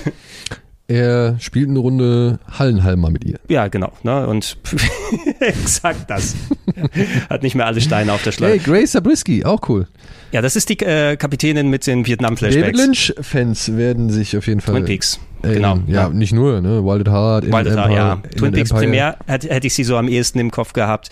Ähm, aber auch da ihre, ihre Schockstarre ist auch immer, immer, jedes Mal, wo sie kommt, guckt sie, als ob sie äh, 1000 Kilometer weit weg ist mit den Gedanken. ne? ja, gut, bei dem Ehemann. Wer will es ihr verübeln? Ja, wer will es ihr verübeln? Ähm, das Interessante bei diesem Film ist, es ist natürlich ein Low-Budget-Film, ein bisschen Roger Corman-Film. Er sieht finde ich, mehr als ein Budget aus. Ne? Du hast natürlich dann die typischen Eierkarton-Raumschiffe ne? und äh, dann Splatter-Effekte äh, kannst du natürlich dann auch mit mehr Budget noch nach mehr aussehen lassen. Aber ich finde gerade die Grusel-Splatter-Sachen haben sie echt schön gemacht. Ähm, da wird immer die schöne Geschichte erzählt, weil James Cameron als Second Unit Director hat er natürlich viele Sachen selbst übernommen und viele Special Effects. Da gibt es eine Szene, wo einer der Charaktere quasi seinen Arm verliert ne? und dieser Arm wird dann sofort von Würmern, kleinen Würmern befallen und und ähm, James Cameron hat es dann geschafft, diese Würmer sozusagen auf Kommando sich bewegen zu lassen, wenn die Kamera läuft, indem er eine äh, kleine Stahlplatte drunter gepackt hat unter den künstlichen Arm und unter Strom gepackt hat. Ne? Und das sind so, die, das ist die Geschichte, die ich immer gerne erzähle, wie kreativ so ein Cameron sein kann, um diese Sachen mit wenig Budget umzusetzen. Ja, ey. Jung, jung, hungrig und, und ja, notgedrungen kreativ. Ja. kreativ. Was bei diesem Film ganz gut funktioniert, den habe ich jetzt vorgestern geguckt, wo wir das äh, nochmal aufnehmen. Ich hätte ihn immer peripher mal hier eine Szene gesehen, mal da im Hinterkopf. Und wir hatten ja auch drüber dann nochmal gequatscht im Cameron-Podcast. Ähm, es ist nicht so originell, ne? Klar, natürlich, du hast Alien, du hast Star Wars als Vorbilder. Aber ähm, schon, schon wieder, Entschuldigung, ich, ich will dich nicht unterbrechen, es tut mir leid, aber es ist schon geil zu sehen, einfach nur, dass er diese Geschichte, die Marines werden irgendwo hingeschickt, mhm. dass er einfach sagt, ey, komm, das funktioniert auch im Big-Budget-Kino. Und genau das ist, und das ist ja auch das relative Big Budget, weil Aliens war ja auch eigentlich ein Film auf Sparflamme, ja. ne, für das Budget, wo er so einen hochqualitativen Film produziert. Die haben ja sogar an den Filmreels gespart in der Qualität, ne? wie viele Probleme es gab, vernünftige Blu-Rays draus zu machen. Ähm, und äh, so, so ein Mini-Bewerbungsvideo kann man eben sehen. Ähm, es gibt auch einen Audiokommentar auf der Blu-Ray, das ist zwar nicht von Cameron selber, sondern ich glaube von einem der Cutter. Drei haben sie insgesamt verschlissen an dem Film, um ihn fertig zu machen, weil, weil der schön immer blutiger und so weiter werden sollte. Der hat auch gesagt, hey, das einfach Look and Feel, da ist so viel von Aliens, so der, der Proto-DNA schon mal mit drin, die dann Cameron nochmal verfeinert und wo gesagt hat, wenn ich das Heft selber in der Hand habe, dann mache ich es richtig. Ne? Ja. Und von ähm, einem Film zu kommen, der eigentlich eine Alien-Kopie ist, ne? der aber in seinem ähm, Umfeld und wie er seine Geschichte erzählt und vor allem die Splatter-Effekte, teilweise meine Herren, muss ich sagen. Ne? Also da gibt es eine Szene, einer der Charaktere, das, das Ende findet diese Figur dann, dann wird die quasi eingeschnürt ne? und äh, so der Körper fängt auf einmal so langsam sich so zusammenzudrücken, ne? die Schnüre ziehen sich immer stärker und dann kommt zwei Schnüre, die so übers Gesicht gehen, einer über den Mund, einer so über die Augenpartie und die ziehen dann zusammen und das, ah. der Kopf platzt. Ne? Alles in der, in der gloriösen 80er Jahre Low-Budget-Qualität. Aber genau da sieht es dann auch immer wieder schön ekelhaft aus. Ja. Ich bin genau. wieder, ich, wirklich, ich bin immer, hatten wir ja letztens mit meinem Schnitzel und die Fliege, ähm, ich bin halt echt erstaunt immer wieder, wenn man diese alten Sachen sieht, dass sie trotzdem noch ekelhaft sind. So, ich habe letztens, funktioniert, es funktioniert. Ich habe letztens so einen uralt Lucio, Lucio Fulci-Film gesehen, so Domas Fluch oder so hieß der ja. Ein Schrott vom Herrn, wirklich. Fulci in seiner Nullbock-Phase, ja. Und Trotzdem, da gab es dann eine Leiche, die ist irgendwie die Treppe runtergefallen und keiner hat es irgendwie für nötig befunden, die aus dem Weg zu zerren. Mhm. Die ist so langsam vor sich hin verrottet. So, ja. Aber wenn die dann verrottet und dann die, die, die Haut aufplatzt und da irgendwas dann rausfließt, so. Alter, das sieht einfach immer noch scheiß ekelhaft aus. Eben, es muss nicht immer das Argument sein, CGI gegen echte Effekte, wobei das Nein, dann natürlich mit nein. reingreift. Aber es ist einfach diese Hyperrealität oder sowas, ne? In, dieser, Also- in diesem Umfeld wirkt es glaubhafter nochmal. Was ist, was ist das, was würdest du sagen, ist das ekelhafteste Videospiel? Puh, das ekelhafteste Videospiel. Ja, also wo du wirklich sagst, okay, da ist die Gewalt und die Darstellung des Videospiels, also des, des Gezeigten, so plastisch, so saftig, so glaubhaft einfach, Ja. dass es mir schon fast schlecht werden wir könnte. kurz gucken, ob ich da in Indexbereiche gehen würde oder nicht? Wir wollen die natürlich nicht promoten hier. Naja, dann. aber ist ein Indexspiel, gibt es Indexspiele, die so derartig, derartig hochwertig produziert sind? Gut, ähm, ja, es, es gibt manche in diesem höher budgetigeren Bereich, ähm, jetzt mal, um nicht den Namen konkret zu nennen, aber die, die, wir nennen es mal, äh, die Jagd nach Personen von Rockstar. Ne? Wo dann auch quasi das ein spielbarer Snuff-Film ist, natürlich in der Qualität aus der PlayStation 2-Ära von Rockstar, ähm, wo aber auch mit, mit Soundeffekten und vor allem auch ähm, Teil 2 war so, dass du mit der Wiimote Leute erwürgen konntest, ne? so quasi, als ob du denen dann die um den Hals legst und dann zusammendrückst. Und das ist natürlich auch nicht nochmal durch das Visuelle, sondern einfach durch das Tun ne? nochmal extremer. Äh, ich würde fast eher sowas wie Dead Space tatsächlich sagen, weil ich meine, Dead Space äh, es aber- natürlich noch eine Spur ekelhafter. Aber Dead der- Space war ja, weiß nicht, war das so ekelhaft? Ich Es meine, es ist, hat äh, halt an, so viele andere starke Qualitäten gehabt. Es hat so viel star andere starke Qualitäten gehabt, aber also ist sowieso ein Spiel bei allen Spielen gewesen, wo ich mich davon ziehen kann, was ja auch zu Playzeiten haben wir schon erwähnt, Dead Space 2 oder so, das Ja. hatten wir ja dann da auch gemacht. Ähm, dieses absolut saftige mit dem Charakter drauftreten Ja, auf die Leichen, dass die dann ja, auseinanderbrechen, als ob du so einen Schuh hast mit 800 Kilotonnen Kraft. plus, plus das Design, das Sounddesign. Genau, wenn anfangen so, es, äh, bei Dead Space 2 gibt es zum Beispiel diese eine Szene, wo dann der Hauptcharakter ist dann in diesem Sanatorium, ne, und dann ist der, der Arzt oder was auch immer da und der vor ihm geht ganz nah und sich das Gesicht so aufteilt in verschiedene Teile und dann der Kiefer rausgeht und anfängt zu schreien, ist jetzt ein Detail gerade, der natürlich fast schon zehn Jahre alt ist, das kriegst du mit heutigen Sachen besser hin, aber in, in dem Budget, wo du das in der Qualität auch darstellen kannst. Es ist schwierig, bei Videospielen hast du eben den Kontext, mit einem Low-Budget-Kinofilm kannst du trotzdem noch glaubhafte Effekte machen, aber jetzt nicht mit einem Low-Budget-Videogame, wenn du dann nicht zu viel Polygone dann Genau, machen kannst, dann ja. kriegst du dann, du, du musst es eher dann wie über das andere Spiel, was ich erwähnt habe, auf der Wii, wo du eben selbst Aktionen ausführst, ne, dadurch äh, befeuern. Ich, Oder hast du eins im Kopf? ja, ich, ich würde sagen, ich hätte God of War 3 Okay, mal ja. ins Rennen geschmissen, ja, weil das ist ein legitimer, legitimer Punkt. die, die Szene mit dem Kopf, Ja, ja, aus der Ego-Perspektive, in die Kamera rein, Ja. rausreißen, während der Kopf schreit. also das ist schon, das ist schon echt nicht ohne gewesen. Ja, gut, aber du, du hast absolut recht. Ich habe primär jetzt an Horrorspiele gedacht. Im Grunde ist God of War 3 auch ein Horrorspiel und ich finde auch zu brutal eigentlich. Ja, Ne, also ja. nicht, also ja, in, in der Richtung, das, was das Spiel schaffen will, die sind ja auch ein bisschen in eine andere Richtung immer gegangen, dann mit den späteren God of Wars. Zwar auch hoher Gewaltgrad gewesen, aber ich glaube, God of War 3 ist so ein bisschen so die Spitze. Ne? Ja. Na, äh, Wenn es Fantasy-Kreaturen ist, ist ja anscheinend okay, denen mit der Hand das Auge rauszureißen und den um den Hals zu wickeln und dann mit dem Augennerv zu erwürgen. Aber sobald die menschlichen Charaktere dann gekommen ist, ne, diese, diese Punch-Orgie gegen Zeus am Ende, ne, mit dem Quicktime-Effekt, ich glaube, hast du nicht so Herkules auch noch auseinandergenommen komplett? Irgendwie solche Geschichten waren dabei Ja. 3. Und den, und den, ich war, war das nicht Hermes, den du, also wem hast du, den, oder, oder den so Helios? Helios, glaube ich, aus dem Helios, Kopf, ne? ja, dass, dass noch die, die Sonne aus dem Hals geschieden ist. Ja, also das, das, das fand ich schon, also A, von der Inszenierung her wohl überlegt, wie es halt echt wirklich größtmöglich schocken kann und dann aber auch halt gut dargestellt, ne? Also das, das, das kam schon ordentlich ekelhaft rüber so. Also ja, das wäre so für mich mein, aber ich habe jetzt auch bei weitem nicht so viel Spiel gespielt wie du, deswegen ähm, Wir, wir machen noch mal, was war das letzte, was wir horrormäßig im Retro-Club gemacht haben? Ich glaube, wir haben uns Ninjas? über Ninja, Ninjas hatten wir auch, die sind auch teilweise seine, seine Wurfsterne pfeifen das Kosakenlied, da wissen wir Bescheid. Ja, genau. Ähm, wir, wir haben noch mal ja so Specials gemacht, äh, Splatter-Filmspiele stimmt. und Splatter-Spielfilme, genau, genau. irgendwie sowas oder Filmumsetzung und so weiter und so fort. Ähm, aber vielleicht findet sich noch was, wo ich dir mal ein paar Sachen präsentieren kann. Ja. Ne? Ich meine, bei Dings, der, dieses Auseinanderreisen bei, war das Phantasmagoria oder war das dieses Oh ja, andere? Phantasmagoria war das. Da, ist, Ja, ja. da bist du ja dazugekommen. Eben, also das war ja, das sah ja auch gut aus. Ja. Also mit, mit dem, mit dem, mit der richtigen Brille auf, sage ich jetzt mal, dass du halt durch diese Pixel hindurch siehst und dir denkst, Alter, das ist aber schon. Das ging, aber es, es, das war ja aber auch quasi ein Filmeffekt, der dann Genau. digitalisiert wurde. Genau, genau. Aber trotzdem hat er ja die ganzen Blöckchen gehabt. so. Und, und er war wesentlich, also das war der einzige Effekt im Spiel, der so hart auf dem Niveau gewesen ist, weil sonst hast du mal äh, eine, eine Garten, so, so ein kleines Gartenschäuflein, was einem ins Gesicht gedrückt wurde oder eine, die so ein bisschen ausgepresst wird, whatever, also äh, Sachen, die schon brutal sind, aber dann hast du dann diesen Effekt, wo du von einem Monster wird einer Frau der Kopf in der Mitte auseinandergerissen mit Splatter, der da raus ist und du sagst, okay, dafür habe ich für sieben CDs so viel bezahlt. Irgendwo muss es hinkommen. Um aber nicht so viel bezahlt haben Roger Corman und James Cameron. Nee, ich glaube, budgettechnisch ist es schon einer der wahrscheinlich höheren gewesen, auch in so Richtung eine Million Dollar oder so, wenn ich es richtig im Kopf habe. Äh, wie viel der dann eingespielt hat, keine Ahnung. Ne? Also es ist sowas, was natürlich dann in den Videotheken bei VHS gelandet ist, hier in das Deutschland ich wahrscheinlich mich bei alles. Corman immer wieder. Also der wird irgendwie weltweit genug machen, dass er sagen kann, nächste.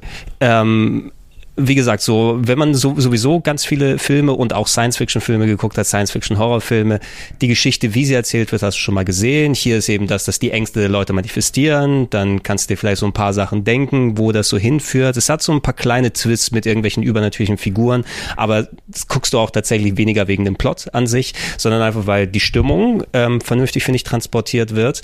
Ich liebe 70er und 80er Sci-Fi und Horror. Also allgemein gerade auch in der Kombination. Ich habe also so 70er, 80er Sci-Fi-Look. Ne? Das ist bei mir vielleicht so mein, mein Liebstes. Ne? Und wenn dann doch der Horror damit dazu kommt, das ist einfach, wo ich sage, dass, da habt ihr bei mir schon irgendwie gewonnen. Und wenn es dann von der Stimmung her funktioniert, hier die Kills vor allem schön saftig dargestellt werden und äh, da auch stimmungstechnisch mit Kameracuts, mit Musik, mit Effekten, mit Licht auch viel gearbeitet. Das ist alles natürlich, wie du es dir bei einem Aliens Proto-Film denken kannst, sehr in Blau getaucht, ne, mit ab und zu mal Rot, was dann so raussticht. Ähm, ich habe wieder viel Spaß gehabt, den zu gucken. Ne, und da hast du in England, dann hast du einen Sid Haig. Ne? Und Sid Haig ist ja auch dieses Jahr verstorben. Dieses ne? Jahr, Ne? Also da, da werde ich bei einem anderen Film noch drauf zu sprechen kommen, weil es sind auch wieder viele Ikonen äh, von Regieseite, von Schauspielerseite von uns gegangen hier. Und das war mal schön, dann die wieder in, in Höchstform da zu sehen. Das wäre mein Tipp. Das ist, okay, Galaxy of Terror. Und Spitzenüberleitung, sage ich jetzt mal, für meinen Film, den ich mir gestern noch reingezogen habe, nachdem ich noch so ein bisschen gegrübelt habe, was ich reinnehmen soll und ob ich die und die Filme jetzt schon abfeuern soll oder nicht vielleicht einfach bis nächstes Jahr warte, dann sind sie wieder ein bisschen älter und vielleicht noch ein bisschen mehr Geheimtipp, als sie es jetzt schon wären. Und ich habe tatsächlich einen Film jetzt gefunden, gestern noch, den habe ich wirklich in mein Herz geschlossen und ich weiß, er ist nicht gut. Aber er wurde mitproduziert von Roger Corman. Ah, Ja. da kann ich mir denken, warum der nicht gut ist. Dieser Film heißt Watchers. Ah, okay, ja, ja. Ja? irgendwas, irgendwas kann ich gesehen. Habe ich den gesehen? Ich weiß es nicht mehr. Der Aber heißt Watchers, hieß äh, mal früher in Deutschland Watchers die Killerbestie. Ja, ähm, was eigentlich den Twist des Films schon echt vorwegnimmt. so manche, manche Was heißt den Twist des Films? Nein, der, der Film macht von Anfang an klar, worum es geht, beziehungsweise was die große Bedrohung des Films ist. Aber er nimmt halt schon vorweg, er, er sagt dir schon, worauf du dich vorbereiten musst. Es gab dann aber nochmal einen anderen deutschen Titel, der hieß Gnadenlos gejagt, glaube ich. Also Watchers, Gnadenlos gejagt. Und ähm, den, also auf den bin ich gekommen und dann habe ich gestern Abend noch mal ein bisschen rumgesucht und habe ihn tatsächlich noch irgendwo gefunden. Allerdings bin ich mir nicht so ganz sicher, in welcher Fassung ich ihn gesehen habe. Denn ich habe dann mal bei Schnittberichte geguckt und habe verglichen oder beziehungsweise habe mal angeguckt, was die da an, an Vergleichen haben. Und da gibt es die FSK 16 gegen die FSK 18 Fassung. Die ist um ganze vier Minuten geschnitten, aber das hat nicht hingehauen aufgrund meiner Laufzeit. Und dann gibt es aber auch noch eine FSK 18 Fassung fürs Fernsehen Ah, okay. und eine FSK 18 Fassung. Und da gab es auch einen Vergleich zu. Und es hat immer noch nicht hingehauen. Vielleicht liegt es daran. Vielleicht ist dann PAL NTSC die Geschwindigkeit. Ja, genau, vielleicht liegt ne? es irgendwie an der, an der Geschichte, wenn ich das streame, irgendwie, dass das dann halt, ähm, Jetzt hat er mich, jetzt mich verschluckt beim Einatmen. Das ist blöd. ruhig. Entschuldige. Ja, ist gut. Ich war, ich war so aufgeregt, um was zu sagen. Ich habe mich verschluckt und meine, meine, meine Luftröhre ist voll. Was wolltest du sagen? Stream Services, für die sind ja PAL und TSC Geschwindigkeitsunterschiede egal, sondern die haben ja ihre 25 Frames, mit denen sie senden. wir haben es ja häufig so gehabt, wenn dann Filme für die deutsche Fernsehnorm für die europäische Fernsehnorm angepasst wurden, dass ja die Laufzeitunterschiede, ne, durch die Frames mehr, die vorhanden sind gegenüber NTSC, dass du ein paar Minuten Unterschiede in der Laufzeit hast. Und deshalb kann ich auch immer nie so richtig vertrauen, weil bei manchen Laufzeiten ist diese Geschwindigkeitsanpassung bedacht worden. Jetzt beim Streaming ist es eh hinfällig, weil die ja auch alle mit 25 Bildern bestenfalls laufen. Äh, rechnen die den Abspann mit rein oder nicht? Machen auch viele noch. Das ist auch so die Sache. Ich glaube, da rechnen auch viele den Abspann mit rein. Aber bei, bei, naja, vielen Streaming-Diensten kriegst du vom Abspann ja nie was mit. Also, der wird ja immer komplett weggemacht.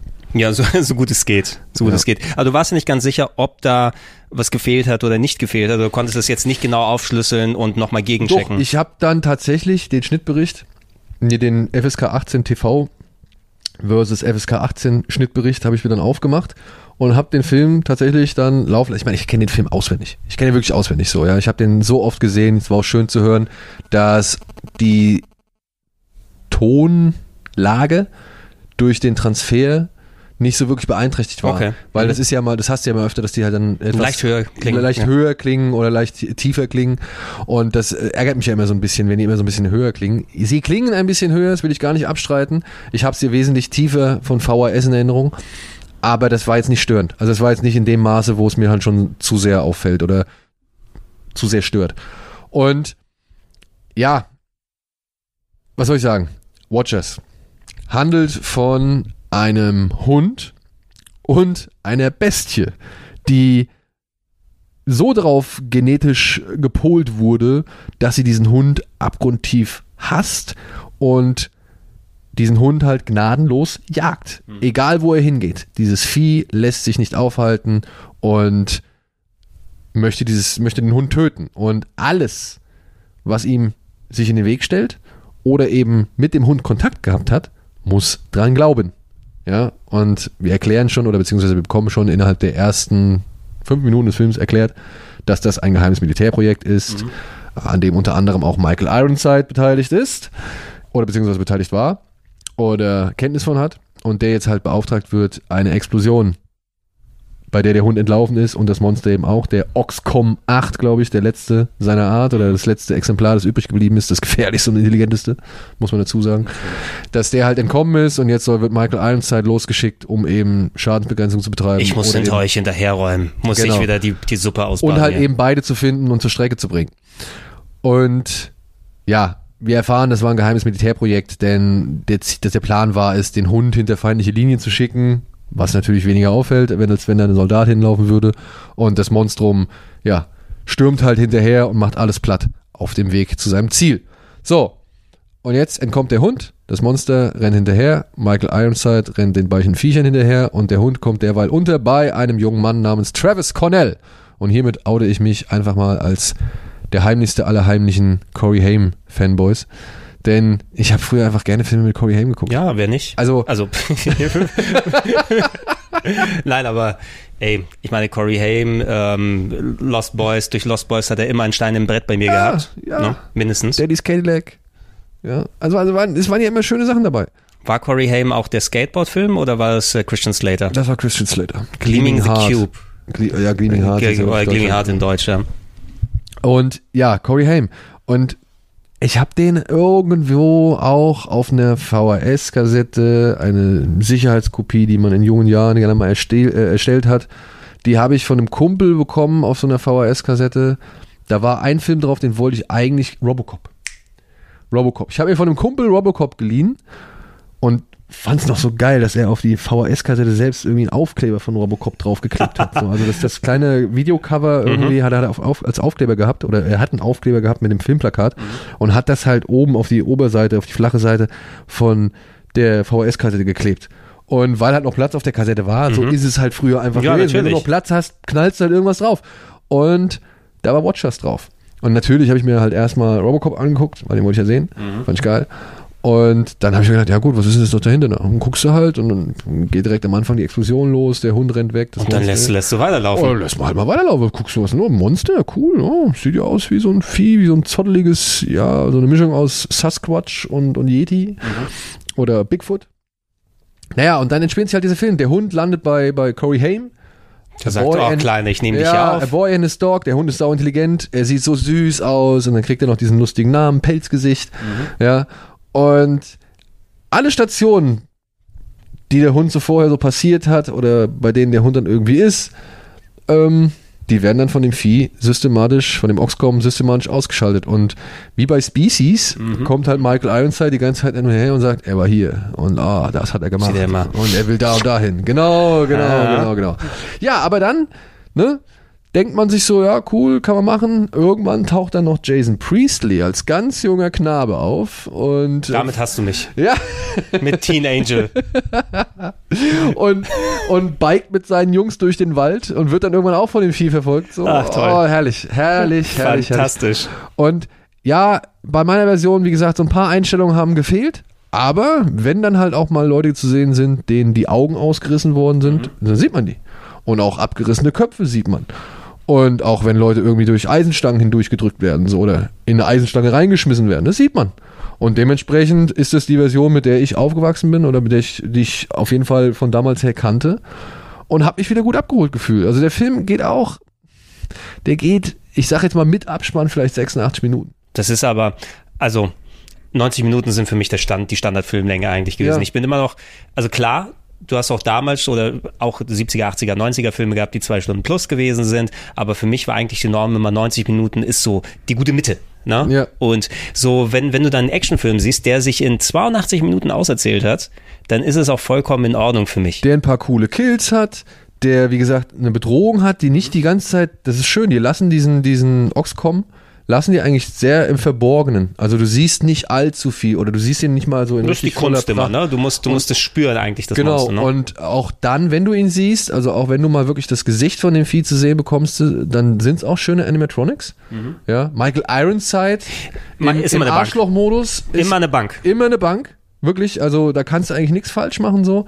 Und ja, dann triffst du halt nochmal so einen Jason Priestley und du hast dann halt den, den, ja, den jungen Corey Hay mit seiner geilen mm, Lockenmatte irgendwie noch ein Ja, bisschen die blondiert 80er Jahre die so reicht. coole Baseball, ähm, Baseballjacke an, so, die ich immer geil fand.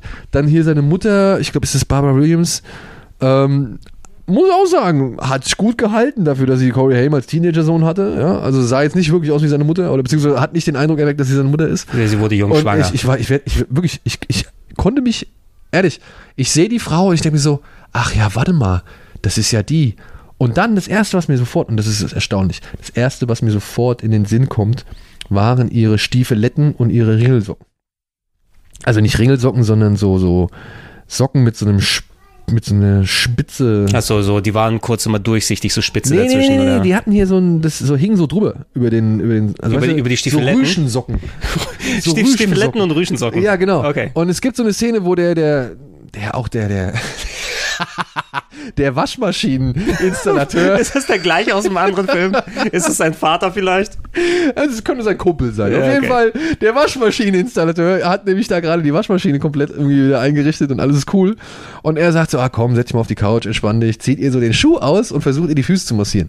Und diese Szene, ich weiß nicht warum, sie hat sich mir so ins, äh, ins Gedächtnis eingebrannt, weil diese, ich fand diese Stiefeletten so komisch, weil das waren halt keine richtigen Stiefel, das waren, die waren halt, die haben halt überm, unterm Knöchel aufgehört. Sie waren ungewöhnlich und man hat sie sich äh, gemerkt. Und die, deswegen. die, die Rüschen der Socken haben halt über diese Stiefel gehangen. Und mit diesen Stiefeln springt die Frau später vom Dach und ja. landet ohne Probleme. und landet ohne Probleme auf der Wiese so. Und da habe ich schon gedacht, ja, fast, Fast. Ja. Also sie schmiert schon so ein bisschen ab, aber ich habe mir gedacht, Respekt.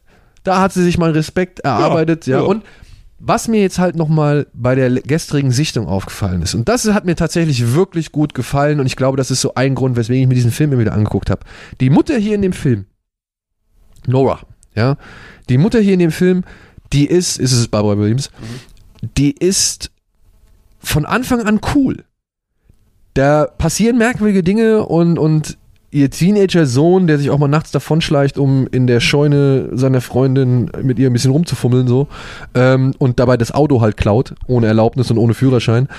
Die, die, weißt du, also die, die meckert da nicht großartig rum oder so oder macht da irgendwie ein Riesendrama draus und auch wenn dann irgendwie so merkwürdige Sachen passieren, ist sie sehr supportive, also sie ist sehr unterstützend, ja. Das ist ungewöhnlich, weil es da ist immer so, das Leichteste ist bei solchen Filmen, die Eltern immer zu dann äh, Hindernissen zu machen. Genau, Ne? so Hindernissen oder oder halt Bleibst noch auf mal- deinem Zimmer. Genau, oder nochmal, um so ein bisschen das moralische Mitgefühl mit dem jungen Mann irgendwie zu steigern, noch durch so einen Streit mit den Eltern, dass man weiß, ja, der fühlt sich unverstanden und ja, und der kriegt zwar so sein eigenes Trauma, weil der Vater tot ist, ja, aber auch wieder cool, der Vater ist tot. Das wird aber gar nicht großartig thematisiert. Stattdessen wird's in eine Eigenschaft umgemünzt, die ich damals sehr cool fand. Denn sein Vater hat ihm jede Menge coolen Shit beigebracht. Unter anderem das Basteln von Rohrbomben, was im weiteren Verlauf des Films nochmal sehr von Nutzen Ich ist. glaube, ich weiß, wie der Vater gestorben ist. Der war bei der Army. Rohrbombenbastler. Ja, bevor es zu sehr in diese. Nein, der war bei der Army, das wird Ja, schon ja, ja, dieser- Aber, und dann hast du dann den coolen Jungen, der sich mit dem Gewehr seines Vaters und seiner Mutter, die halt wirklich von Anfang, also wirklich dann auch, wenn, wenn sie begreift, was da für ein Vieh unterwegs ist, die sich dann direkt auf seine Seite schlägt, die gemeinsam arbeiten, die, die sich gemeinsam unterstützen, auch wenn es dann gegen die schmierigen Regierungsbeamten von der NSO geht und so, ja. Und das fand ich, das fand ich gestern zu sehen, das fand ich so cool, dass da halt einfach nicht diese stressige, nervige Mutter ist oder so ein erzwungenes Drama, so ein erzwungenes Familiendrama, um irgendeinen emotional zu verstärken, so. Und dann, ja, dann werden die halt gejagt, das Vieh macht halt alles platt auf dem Weg dahin und am Ende, wie bei Predator, ich glaube, das ist auch mit so ein Grund, weswegen mir Watchers dann gut gefallen hat im Jahr 1989 äh, oder 88, Entschuldigung, ähm, ja, stellt sich dieser Junge der Gefahr auf den Ground, den er kennt. Weißt du? Also er, er macht sich wie Rambo, macht er sich seine, seine, genau, er macht sich seine, seine, seine Kampfarena bereit und erwartet dann das Vieh. Und das hat mir gefallen. Das hat mir einfach cool gefallen, so, äh, gut gefallen. Und das, ich habe diesen Film, ungeachtet der Tatsache, dass ich Robocop auch nochmal 50 Mal gesehen habe, aber ich habe den wirklich immer wieder laufen lassen. Der ist nicht gut, der ist nicht gut gespielt. Corey Haim wirkt auch, ich muss sagen, ne, ich war ja wirklich so beeindruckt von Corey Haim, dass ich die ganze Zeit versucht habe, auch seine Mimik so ein bisschen nachzumachen. Okay. Bis mir meine Mutter irgendwann mal gesagt hat, Daniel, Willst du Mach- was mit dir nicht? mach den Mund zu. Du siehst immer dumm aus, wenn du mit offenem Mund dastehst. Ja, und da habe ich meine Mutter verstanden und auch realisiert, okay, sie hat einen Punkt und hab habe ich das gelassen, wie Corey Haim immer mit offenem Mund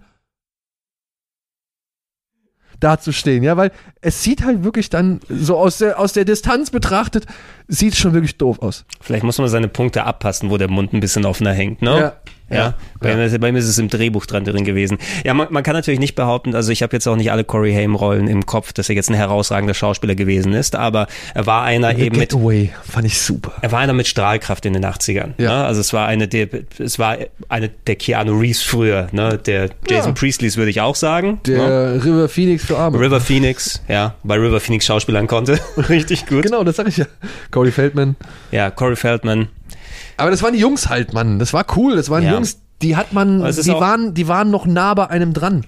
Ralph Macchio, jetzt mal ehrlich, guck dir Ralph Macchio an. Würde der heutzutage in einem Film drin sein, den würdest du doch never ever mehr casten. Also nee, nee, so ein ja, Typ, niemals wieder. Der Niemals wi- wieder. Der würde mal, der, der würde schon aus dem Castingraum durch die Bauchmuskel von Zac Efron rausgedrückt werden. Ja, ich Ja. meine, also, und ich, ich will gar nichts gegen die Leute sagen, ne? Also ein Robert Pattinson hat sich ja zum Beispiel als echt Ja. guter Schauspieler entwickelt, so, aber so ein Taylor Lautner. Ich meine, jetzt mal guck mal, was das für ein Kraftpaket war, als der da installiert worden ist, ja, und was der für, was der für, weiß ich nicht, wie glatt gebügelt der einfach Wie war. hieß, wer war der, der, den, da hatte ja Ralph Macchio schon einfach deutlich mehr Profil. Ja, ja, so, und, die versuchen natürlich so jemand wie ein Taylor Lautner, wenn er dann erfolgreich in so einem Ensemblefilm oder äh, Adaption gewesen ist und da hat es natürlich nicht geklappt. Wer war der, der Herkules nochmal gemacht hat? Der, äh, wie hieß der, der Schauspieler nochmal, auch dieser äh, Muskelbär? Kellen, Kellen Lutz. Kellen Lutz, ja, Ja, der Kellen Lutz Lutz. war's. Ja, genau solche, aber solche Leute, ne? Das sind die, äh, das sind, das sind dann die äh, Leute, die dann nochmal Starring Roles bekommen oder hier Filme, wo sie als Hauptakteur auftreten dürfen und dann siehst du irgendwie, es reicht leider nicht, ne, wenn andere das nicht auffangen in einem Ensemblefilm. Vor allem, wenn Scott Atkins dein Vater spielen soll. also ja, Ja. der war auch so schlecht, dieser Herkules-Film. Ja. Ich meine, der mit The Rock war auch nicht viel besser, aber immerhin war, war, besser. war nicht besonders viel besser. Äh, apropos Scott Atkins noch mal kurz, du äh, guckst ab und zu mal seine Interviewreihe? Ja, ich äh, ja, ich habe jetzt bin jetzt letztens gerade auf wieder ein äh, Video aufmerksam geworden. Da hat er diesen indischen indischen äh, Martial Arts Star irgendwie äh, Kunyat Jamwal oder Ramwal oder so hat er da gehabt. Das ist einer der, der dann mit den Pferden unter das Auto da durchslidet. So einer von denen. Ja, nee, aber der ist schon, der ist schon körperlicher, der ist schon echt, also das ist so einer, der macht halt auch diesen Tony Jaa-Stand Okay, und springt mit den Füßen voran durch eine, durch die, durch die ähm, runtergefahrene Scheibe eines einer Autotür. Ne? Also der macht auch solche Sachen so. Ja? Und der hat schon athletisch, hat er schon echt einiges drauf, was ich so jetzt anhand von Trailern und eben anhand des Podcasts, also des, des Interviews gesehen habe. Ja, also ich gucke das hin und Ja, wieder. ab und zu mal. Äh, was lustiger war, weil du hast mir gestern ja Magic Crystal gegeben. Das äh, tatsächlich letzte Interview, das ich geguckt hatte, war von ihm und Richard Norton. Ja? Ja. Ah, cool. Haben ein bisschen drüber gequatscht. Ja, ich meine, ich habe jetzt gerade ihn und auch Cynthia Rothrock habe ich natürlich jetzt schon so in einigen Dokus gesehen. Ich meine, wenn du es noch nicht gesehen hast, ne? Ähm, Shaolin, Shaolin, oh fuck. Shaolin bla bla bla und Kung Fu Kicks. Gibt's auf Netflix. Also ich habe auf Netflix, ich denke, diese Dokus rausgeschaut. Ich weiß jetzt nicht genau, welche es noch gewesen ist. Ich habe eine über die 70er Jahre, über 70er Jahre Hongkong-Kino war, glaube ich, eine drin. Ging es da auch um die Shaw Brothers und solche Da Sachen? ging es um Shaw Brothers Ja, und. Iron Fists and Kung Fu Kicks. ich glaube, die habe ich geguckt, ja. Ja. ja. Ähm, Wo sie auch ein bisschen mit Yes Madam vorgekommen genau, ist. genau, Na, genau, ja, genau, ja. Und dann gibt's noch so zwei, drei, die ich jetzt in diesem Umfeld gesehen habe, wo jetzt halt auch echt nochmal diese ganzen, ganzen lebensverachtenden Drehbedingungen im, im Hongkong-Kino Ja, das, ist das, natürlich, das ist alles, dass, dass die überhaupt noch teilweise leben heutzutage und nicht alle, weil die gestorben sind. Dieses kleine Mädchen, was sie an den Haaren aus dem Auto, aus dem fahrenden Ja. Auto halten. Ja. Alter, Alter, sowas zu bringen und beziehungsweise sowas, das ist so undenkbar heute. Ja. Aber ich, ich fand das ganz nett, ich fand das ganz charmant so. Ja, aber die, ähm, ja, die Doku habe ich gesehen und sehr empfehlenswert. Ne? Es gibt ja manche Dokus, ähm, hier, wir hatten auch schon mal, ich glaube nicht hier in dem Kontext gesprochen, sondern in Search of Darkness ist eine, die hier auch gerade aktuell nochmal rumgeht, die auch über Kickstarter finanziert wurde, die wir beide aber jetzt nicht, obwohl da viel drin vorkommt, was wir mögen, ist jetzt leider nicht die beste Doku geworden. Ja, es ist halt, was heißt, es fällt so schwer, die zu beurteilen. Die Es ist ein bisschen, bisschen flach für den Inhalt, den die sie geht vier kann. Stunden. Das ist halt so, äh, vier Stunden geilen Leuten beim, beim Reden zu hören, ist natürlich cool, Mhm. aber auf Dauer, ne, macht sich dann schon eine gewisse, wie soll man sagen, Eintönigkeit. Ja, es Bemerkbar. ist so, es sind Interviews mit Leuten dann, Schauspieler aus alten Franchises, den Regisseur von da, den Drehbuchautor von da nochmal dazu geholt. Aber mein Gefühl war etwas, die für die langen Interviews, die haben sie einfach so ein, zwei Clips rausgesucht und dann ging es um was komplett anderes beim nächsten Film und nichts hat in was reingeführt. Also klar, kann man gerne auch so machen, war schön, die ganzen Leute nochmal zu sehen. So ein bisschen ein, ein Erzählbogen, ne? selbst wenn du einen Offsprecher nochmal Ja, dazu holen willst. ehrlich, ich hätte es auch nicht schlimmer gefunden, also schlimm gefunden, wenn vielleicht 10 bis 20 Filme weniger drin vorgekommen wären und dafür dann halt ein bisschen mehr Tiefe bei dem einen oder anderen, weil man muss ja auch ehrlich sagen, wenn man sich mit dem Genre auseinandersetzt und wenn man Fan ist und so weiter, dann waren da jetzt aber auch eine ganze Menge Anekdoten, die hat man schon Ja. drei oder vier, fünf Mal irgendwo anders gehört. Habe ich den Wikipedia-Artikel geschrieben dazu, Mann. so ist es Also dann. das, das fand ich schon ein bisschen schade. Da bin ich dann doch eher ein Fan von solchen Sachen wie diese Hellraiser-Dokus, die sich dann halt doch wirklich nur um die Entstehung von Teil 1, Teil Ja. 2 und Teil 3. Und ich hatte die Fright Night Doku erwähnt, so eine Ja, genau. dreistündige über beide Filme ist auch fantastisch. Also Night on Earth heißt, glaube ich, die heißen diese Hellraiser-Geschichten ähm, und die hatte ich da an, anlässlich dieser Dreierbox, dieser neuen, die da rauskam. Und die sind halt, das ist halt cooler, weißt du, wenn halt so so auch noch, wenn noch Zeit da ist für solche Insights, wie zum Beispiel, dass sie bei Hellraiser 3 hatten die ja diese, diese, dieses geile neue Überspielsystem, wo du halt die Dailies auf Bänder gespielt so, hast. Ja, dass, dass also du der- schneller gucken kannst. Genau, und dann wurde, war da so eine richtige Wand mit irgendwie 18 Videorekordern und dann hast du den links oben eingelegt und dann wurde der halt einmal runter, wieder hoch, also bis auf das Endding irgendwie gespult, damit du halt wieder das eine Tape verwenden kannst, so, ja. Also es ist richtig kompliziert und völliger Bullshit. Aber gut. Ja, aber sowas meine ich, weißt du, sowas erfährst du dann halt anhand von solchen eher doch spezialisierten Beiträgen und nicht unbedingt an in War, war jetzt nur ein kleiner Exkurs Ja, und äh, ja. die es soll jetzt auch kein großes Gedisse für die Doku Nein, sein, nein, weil die nein, haben nein, Leute nein, das ist- Aufwand. Die, kann, man- die sollte man sich auf, äh, zumindest irgendwie geben. Das ist Eben, aber da so sind ja neben- auch echt alle dabei. Genau, nebenbei Unterhaltung war das schön. Das kann ich laufen lassen, vier Stunden und immer wieder mal hochgucken. Ja. Wenn immer wieder das ist, ne? wenn Ja. mich da gerade kurz was interessiert. Äh, Watchers, ähm, ist es so einer, der auch so Franchise nach sich gezogen hat? Ja, es hat Video tatsächlich- 2, 3, 4, 5? Es hat tatsächlich drei Fortsetzungen, glaube ich, gegeben. Teil 2, Teil 3 und dann nochmal, ja, auch durch The Reborn oder The Rebirth. Also, ja. Wir wissen doch alle, Teil 5 müsste The Rebirth sein. Reborn. Aber ich glaube, ich ich kann es noch ausfindig machen. Aber ja, da gab's. Ich habe tatsächlich diese Fortsetzung nie wieder gesehen oder nie gesehen. Ich fand das, das hat mich nicht interessiert. Also ich, ich meine den jetzt nicht gesehen zu haben. Das klingt eigentlich genau nach meinem Filmbeuteschema. Alter. Also, okay. Watchers 2, Augen des Terrors. Geil. Watchers 3, die Jagd geht weiter. Und Watchers Reborn. Ich, nein! Du verarschst mich jetzt, oder? Nee, Du verarscht mich. Watchers Reborn. Von welchem Jahr der letzte? 1998. Okay, die haben es also nochmal Direct-to-Video da gemacht. Äh, was ich interessant bei solchen langlebigen Franchises finde, die dann Rechte wurden nochmal weiterverkauft oder sowas. Ich gebe mal jetzt die Schätzung ab. Ich weiß ja nicht leider, wann, wann war Corey Haim verstorben? Das war jetzt nicht in den 90ern, ne? Das war erst vor einiger Zeit. Ja. Also der, ja. ist ja, der ist ja noch so 40 plus, glaube ich, geworden. Der hat also, ja noch bei Crank und so mitgespielt. Genau, ne? Ich, ich weiß jetzt nicht, ob der noch bei den Sequels da mit dabei gewesen ist. Wie bei Im Land der Raketenwürmer, ne? Es bleibt vielleicht so ein Nebencharakter, der auf einmal zum Hauptcharakter promoted wird. Ja, ich meine, ich habe jetzt äh, tatsächlich vor kurzem Sieben, ne? sieben gesehen, Ja. also Shriekers Island und da ist ja hier Burt Gummer ist immer noch mit am Start. Ist immer noch, ja, der ist Ja. ja seit, seit dem dritten der Hauptakteur. ja, ja. glaub, der- Nachdem selbst Fred Ward keinen Bock mehr hatte. Genau, ja. Ja. Und irgendwann, die Serie gab's ja auch noch oder ist die fertig Ich geworden? glaube, die ich Ich habe mich nur, ich kann mich nur erinnern, dass sie mal geplant war, aber ich, ich, habe sie jetzt genau, nicht ich habe auch nur mitbekommen, also ich habe auch nur verstanden, dass die geplant ist und dass die oder auch sogar im Begriff ist zu entstehen, aber noch nicht viel mehr. ja, Das war so der letzte Stand, den ich irgendwann hatte. lässt sich Kevin Bacon auch wieder breitschlagen. Nachdem er solche Sachen wie ähm, hier wie Should Have Left macht, ähm, ja, also könnte ich mir gut vorstellen, dass Kevin Bacon da auch sagt, okay. Ich habe vor ein paar Jahren nochmal, krieg ich das durcheinander? Hollow Man, da war er doch, oder? Ja, ja. Ja, ich habe nochmal gesehen, äh, da braucht er sich nicht beschweren, finde ich. Das war so ein Dreck, ey. ja, fand ich auch nicht wirklich gut. Aber gut, aber den ersten Watchers kann man auf jeden Fall noch empfehlen. Also ich Also würde den für, für Genre-Fans. pass auf, ich sage, an dem ersten Watchers-Film hängt halt mein Herz. Also Das habe ich halt wirklich bei dem Film damals verloren, auf VHS, in, in VHS-Zeiten. Und ich habe ihn jetzt nochmal geguckt und der geht wirklich schnell durch. Also man muss es echt sagen, der geht schnell durch. Ist natürlich quatschig, aber ich, ich mag die Grundidee und auch der Hund. Der Hund reißt nochmal echt einiges aus, weil das ist ein sehr intelligentes Vieh und der macht ziemlich coole Sachen und dementsprechend, da kriegt man eigentlich so die richtig gute Teenie 80er, mm, ja, Boy and his Dog and his Creature Monsterschelle so und kann ich empfehlen. Sowas klappt für mich auf jeden Fall auch immer. Ja. Ähm, Ja. Einen kleinen Break würde ich mal kurz einen kleinen Break, vorschlagen. genau. Wir machen einen kleinen Break. äh, Für euch vergeht nicht mal eine Sekunde. Genau.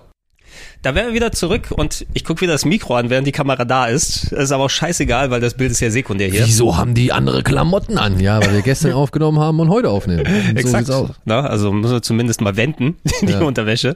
Dann passt das schon. Ähm, The Watchers hattest du gerade, Daniel. Ja. 88 hast du als Jahr gesagt, ne? 88. Äh, bleiben wir im Jahr 1988. Ach, komm. Ne? Dann nehme ich mal den hier, weil das dann ganz gut als Wird doch Abschluss passt. 80er-lastiger, als wir es gedacht haben. Ja, ich ne? habe jetzt hier, heute ist, bei mir ist viel 80. Ja, oh Mann. Ähm, whatever, Muss was ich gleich wieder gegensteuern. Kannst du gleich gerne gegensteuern. Äh, aber dafür gehe ich äh, weg aus amerikanischen Landen über den äh, großen Teich, über den Pazifik zumindest, der ist ja auch ganz groß, Richtung Japan.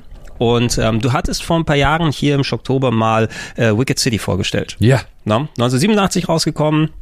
Schön splatteriger Anime ähm, aus der Hochzeit der OVAs, Original Video Animations Aber auch sehr stilvoll. auch sehr stilvoll. Ähm, und äh, das Schöne aus den Animes aus der Zeit ist, also das ist da, wo ich mich, als ich meine erste eigene Videothekenkarte hatte, Mitte der 90er, da bin ich natürlich hingegangen und habe alle Sachen ausgeliehen, die ich vorher nicht als Nicht-16-Jähriger haben durfte. No? Was man halt so macht. Was man halt so macht und dann, okay, Bubblegum Crisis, Riding Bean, ne? Und dann gab's auch ein paar 18er Sachen, wo ich hier erstmal, okay, die, die leih ich dann später aus, wenn es soweit ist.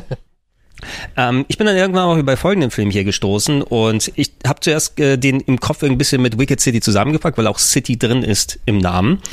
Ah, ich Kannst du vielleicht denken, welchen ich nicht meine? Ja, Mon Monster City Shinjuku? fast, genau. Ja, De- Demon City Shinjuku. Sh- Demons, genau. Ah, der, oder äh, Makai irgendwas äh, Ja. auf Japanisch Original. Demon City Shinjuku ist äh, ein Anime, Original Video Animation, also äh, ein Anime, der äh, damals für die VHS-Gesellschaft sozusagen entstanden ist. War also der Unterschied, du hast ja einerseits Animes, die fürs, fürs Kino in den 80ern produziert wurden, die dann dieses Mega-Budget wie Akira hatten, den du das auch ansiehst. Wings of Honeyamiz. zum Wings of. Honeymice ist auch hier irgendwo, oh, da, Royal Space Force, direkt hinter Gibt's dir. jetzt auf Amazon? Ja, Ja.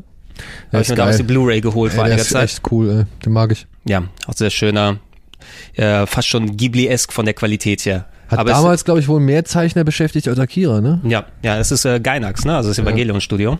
Ist, glaube ich, auch der Hideaki Anno, also, äh, oder? War der dabei? Naja. Also Evangelion und äh, Godzilla. Shin Godzilla. Shin Godzilla. Shin Godzilla. Sind wir auch bei Shinjuku, dann wieder hier.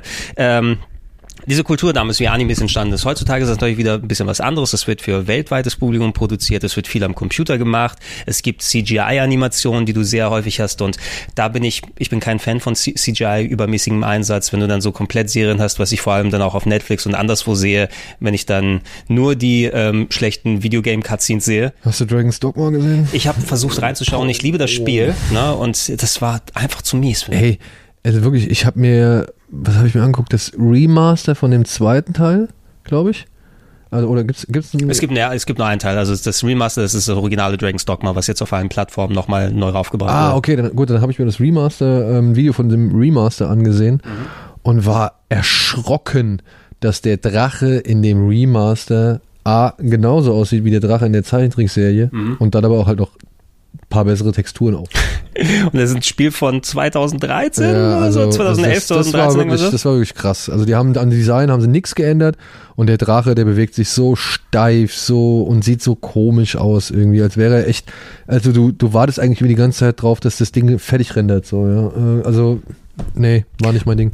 Ich will das per se nicht verteufeln. Es ist einfach für mich so ein bisschen als Traditionalisten, vor allem, weil ich, du siehst, was da für eine Kreativität und ein Aufwand, der heutzutage nicht mehr natürlich so machbar ist, weil die ganze Technik mit auf den Cells draufzeichnen nicht mehr vorhanden ist. Ja, aber Berserk zum Beispiel hat es auch gut hingekriegt, finde ich. Du, ach, du meinst die Kinofilme? Ja. Okay, weil es gibt noch eine Berserk-Serie, ja, die, die rausgekommen die ist, Da habe ich gehört, diese, also da wurde ah. mir äh, dringend von abgeraten. Deshalb meine ich auch, ich äh, will per se nicht da alles verteufeln. Berserk hat so eine Mischform gemacht. Das war die Verfilmung, die vor ein paar Jahren rausgekommen sind, die gezeichnete ähm, Figuren mit dann ähm, das, was viele Anime-Filme auch schon seit den 80ern gemacht haben, wenn es dann große Szenen mit äh, Schwenks über Kampffeldern gewesen sind. Da kannst du ja auch auf 3D-Modelle zurückgreifen. Wie nahtlos kannst du es mit drin verweben und wie zu sehr reißt dich das raus? Was ich zum Beispiel nicht ausstehen kann, ähm, ist hier von dem ähm, Akira Zeichner, der hat ja auch Steamboy gemacht, ne? wie ist er nochmal, Katsuhiro Tomo, glaube ich. Der hat später auch nochmal eine Serie rausgebracht, wo er recht früh solche, die komplett auf CGI gesetzt hat. Ich weiß, dass ich mir die mal dann geholt hatte ähm, auf DVD und die habe ich dann reingetan das sieht aus wie eine schlechte Videogame-Cutscene, ne? weil das ist alles so moderne Technik. Abseits davon Demon City Shinjuku ist eben ein Film, der aus der Hochzeit der OVAs entstanden ist, also da, wo solche ähm, Animes und der basierte auf einer japanischen ähm, Buchserie, Novelle, glaube ich, war richtige, also Bücher, die dann entsprechend in eine äh, OVA umgesetzt wurden. Es gab viele Jahre später auch nochmal Fortsetzungen in Anime-Form, da sind Serien rausgekommen mit den Charakteren, die dann andere Sachen erlebt haben später. Ähm, aber man muss es vom Budget auf jeden Fall so sehen, wenn du das für diesen VHS-Markt produzierst, also das Video Animation, konntest du noch mehr reinbuttern. Jetzt nicht das Niveau eines Akira, ne? da konntest du nicht äh, hunderte von Millionen Dollar Aber die sahen schon in der Regel gut aus. Also die genau. haben schon aus ihren Möglichkeiten sehr oft Kreatives und Gutes rausgeholt. Also ich weiß es nicht, war Ninja Scroll äh, fürs Kino? Ich glaube, Ninja Scroll müsste auch eine OVA gewesen sein, aber ich, also ich glaube nicht, dass es Standard-TV-Serie war. Ja, ne? und, und auch da, also Ninja Scroll, Demon City, Wicked City, das waren Filme, die waren in ihrer Art und Weise schon sehr ähnlich, aber haben sich stilistisch schon alle immer voneinander abgesetzt und da fand ich es halt cool, wie die verschiedenen Ansätze waren. Du hattest bei Ninja Scroll, hattest du diese klaren, auch schön farbschönen irgendwie, äh, ja, Zeichnungen und bei Wicked City hattest du halt diese eingeschränkte Farbpalette mhm. aus, aus Rot, Blau und, und Schwarz, glaube ich, so, ja, so wie so ein Film Noir mhm. und Demon City ist irgendwo dazwischen, würde ich sagen. Demon City ist so ein bisschen dazwischen, genau. Die Grundidee ähm, bei, bei Demon City Shinjuku ist es, ähm, es gibt einen Kampf zwischen Gut und Böse mitten in Tokio. Na, wie, es, wie, das, wie, es, wie es so oft ist, es beginnt gleich mit so einer krassen Kampfszene. Ja, die ist aber schon geil. Ja, und äh, die auch, die hat mich tatsächlich fast schon mehr an Wicked City erinnert, weil die auch so in diesen Farben getaucht ist, in ja. Blau und Rot und sehr fein äh, Blut- und Splatter-Effekten, die da dargestellt werden. Ähm, da kämpfen also die gute und die böse Kraft sozusagen zusammen und äh, mit, mit Schwertern. Und äh, das geht nicht zimperlich zu, ja. Dem einen Typ werden der Arm abgetrennt, die Beine, ich kämpfe trotzdem weiter, so gut es geht. Das Gute verliert, das Schwert wird in den Untergrund geworfen und ähm, der Schauplatz in Tokio, wo das passiert ist, Shinjuku, der Stadtteil, ähm, wo zum Beispiel auch Kabukicho ist, also Kamurocho in Videospielform, wo die Yakuza-Spiele stattfinden, das Nachtviertel, ähm, der Kiez Tokios, ähm, Shinjuku, der in tausend anderen Filmen Schauplatz gewesen ist, nicht zu unlängst Shinjuku Incident mit Jackie Chan zum Beispiel. Unter anderem, aber findest du überall, die, die, die, die Ecken kennt man. diverse Reiseberichte von uns aus Tokio, da waren wir auch Zum in Beispiel. Shinjuku. Ja, also schön, habt ihr den Shot gemacht mit dem Godzilla oben auf dem Hotel? Ja, ne? Also wir waren da, ich, ich habe auch... äh, Seid, seid ihr ins Kino auch mal hochgefahren? Wie ins Kino Ja, da ist ja, da ist ja ein Toho und Toho Cinema in diesem Tower. ja, da haben wir Godzilla gesehen. Da habt ihr Godzilla gesehen, Ja, ja. ja. Also als ich da war, war Godzilla ist da nicht gelaufen. Ich war 2018 da. Ja. Aber bin da auch natürlich nochmal hochgefahren, um zu sehen, wie es da ist. Nee, wir waren, also auf dem Dach waren wir auch. Wir haben uns den Kopf äh, von oben aus angeguckt, beziehungsweise ich habe sogar schöne Fotos gemacht von da oben. Und unten war die, was war da? Ah nee, genau, wir waren auf dem Dach da oben. Ich, Godzilla haben wir natürlich nicht da gesehen. Auf dem Dach da oben waren wir, während unten im Toho Cinema die Premiere von Meisterdetektiv Pikachu war. Wo ja Ryan Ryan, war, war auch Ryan dabei? der war da. Der Okay. War da. Äh, Ryan Reynolds, den hatten wir ja vorher interviewt, zusammen Mhm. mit dem Regisseur, dessen Namen ich schon wieder vergessen habe. Aber gut. Pikachu heißt er. Ja, und ähm, als dann halt, wie gesagt, die Premiere unten im Toho Cinema war, hatten sie für unsere Reisegruppe die Gelegenheit eröffnet, dass wir oben auf dem Dach da nochmal uns den Godzilla angucken und dann sind wir danach auch irgendwo essen gegangen rund um das äh, Kino und dann konnten wir nochmal so ein bisschen in die Stadt rein und äh, uns ein bisschen da durch die Gegend und dann äh, tatsächlich, ne, ich, äh, Alvin und ich, glaube ich, sind da lang gelaufen. Äh, wir sind ein bisschen shoppen gegangen und echt in Tokio sprechen uns auf einmal drei Jungs an und meinen so, ey, Rocket Beans. Was zu sagen? Selbst hier ist man nicht sicher Äh, also es gibt da, glaube ich, ein Bild davon auf Instagram oder so, ja. Ähm, das, das war schon echt überraschend. Also Tokio ist halt echt keine kleine Stadt. Und Nee, wirklich nicht. allein in Shinjuku, glaube ich, laufen so viele Leute rum wie in Hamburg, irgendwie, Ja, würde ich jetzt sagen. Tokio oder das Umfeld, was zu Tokio gezählt wird, sind, glaube ich, 30 bis 40 Millionen Menschen, die Ja. da. Also ich ähm, glaube, der, der, der Kern ist, glaube ich, sowas 21 Millionen oder sowas. Ja, genau, und das, das breitet sich dann Ja. und so weiter aus. Und also wirklich, ne, das ist einfach scheiß voll da. Das ist wirklich scheiß voll da. Und dann war da noch diese Premiere vor dem Toho Cinema, das ist eine riesenlange Fußgängerzone noch davor. Und wir sind da hoch und sind einfach nur mal ein, zwei, drei Straßen irgendwie um die Ecke gegangen und plötzlich heißt, ey, Rocket Beans, cool. Und dann waren wir mit den Jungs noch einkaufen. Also wir, Okay, denen, wir sind mit denen noch lustig. in so, einen, in so einen Supermarkt rein und haben uns dann noch ein paar Sachen angeguckt. Gut, so, ein- so ein Zufall war es bei mir nicht, aber ähm, äh, es sind tatsächlich Leute gewesen im Hostel, wo ich äh, war, hat eine Band übernachtet, die äh, uns kannte, Ja. sozusagen. Mit denen habe ich ein bisschen gequatscht, paar Biere getrunken. Ja. Also schönen Gruß, falls ihr das jetzt hier auch Ja, schönen sehen, Gruß an die Jungs, die wir äh, sehen, hören solltet. Und äh, wenn wir ihr, einkaufen waren. wenn ihr mehr dazu schauen wollt, es gab ja, denke ich, mal auch einen Reisebericht bei dir Ja, bei ja, Kino ja, und äh, ich habe auch ähm, selbst also ich, ich kannte mich da an den Straßen aus, weil ich eben Yakuza gespielt habe. Also ich wusste genau, wo was ist und bin mit der Kamera durchgelaufen und habe da einfach hier äh, Quatsch gemacht. Ja. Also schau dich das da gerne Kann an. man eine Menge machen. Diese Location, ja, wo dieser Kampf stattgefunden hat, äh, ist quasi wie riesige Furchen vom Rest von Tokio abgetrennt. Ähm, und der Bösewicht, der gewonnen hat, sagt, "B- Teufel, für dich werde ich in zehn Jahren, äh, ich werde dich rufen und dann die Hölle auf Erde für dich vorbereiten. Ne?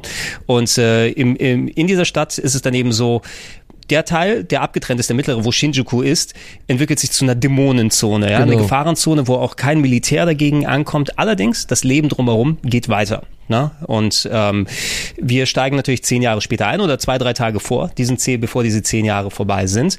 Und äh, ich glaube, der, der Präsident der Welt kommt vorbei, der allen Weltfrieden bringen will. Irgendwie so war das, ne? Irgendwie was in der Richtung, ja. und wird dann angegriffen von bösen Mächten und äh, da heißt es, oh scheiße, ja, ähm, du äh, junger Mann, ähm, der hier eigentlich nichts äh, ähm, quasi geplant hat und so weiter. Du bist übrigens der Sohnemann von dem guten Typen, der gestorben ist vor zehn Jahren und äh, hier ist ein Holzschwert und äh, du musst den Präsidenten und die Welt retten. Genau. Ja, vor Rabi Ra, ich glaube so heißt der Bösewicht.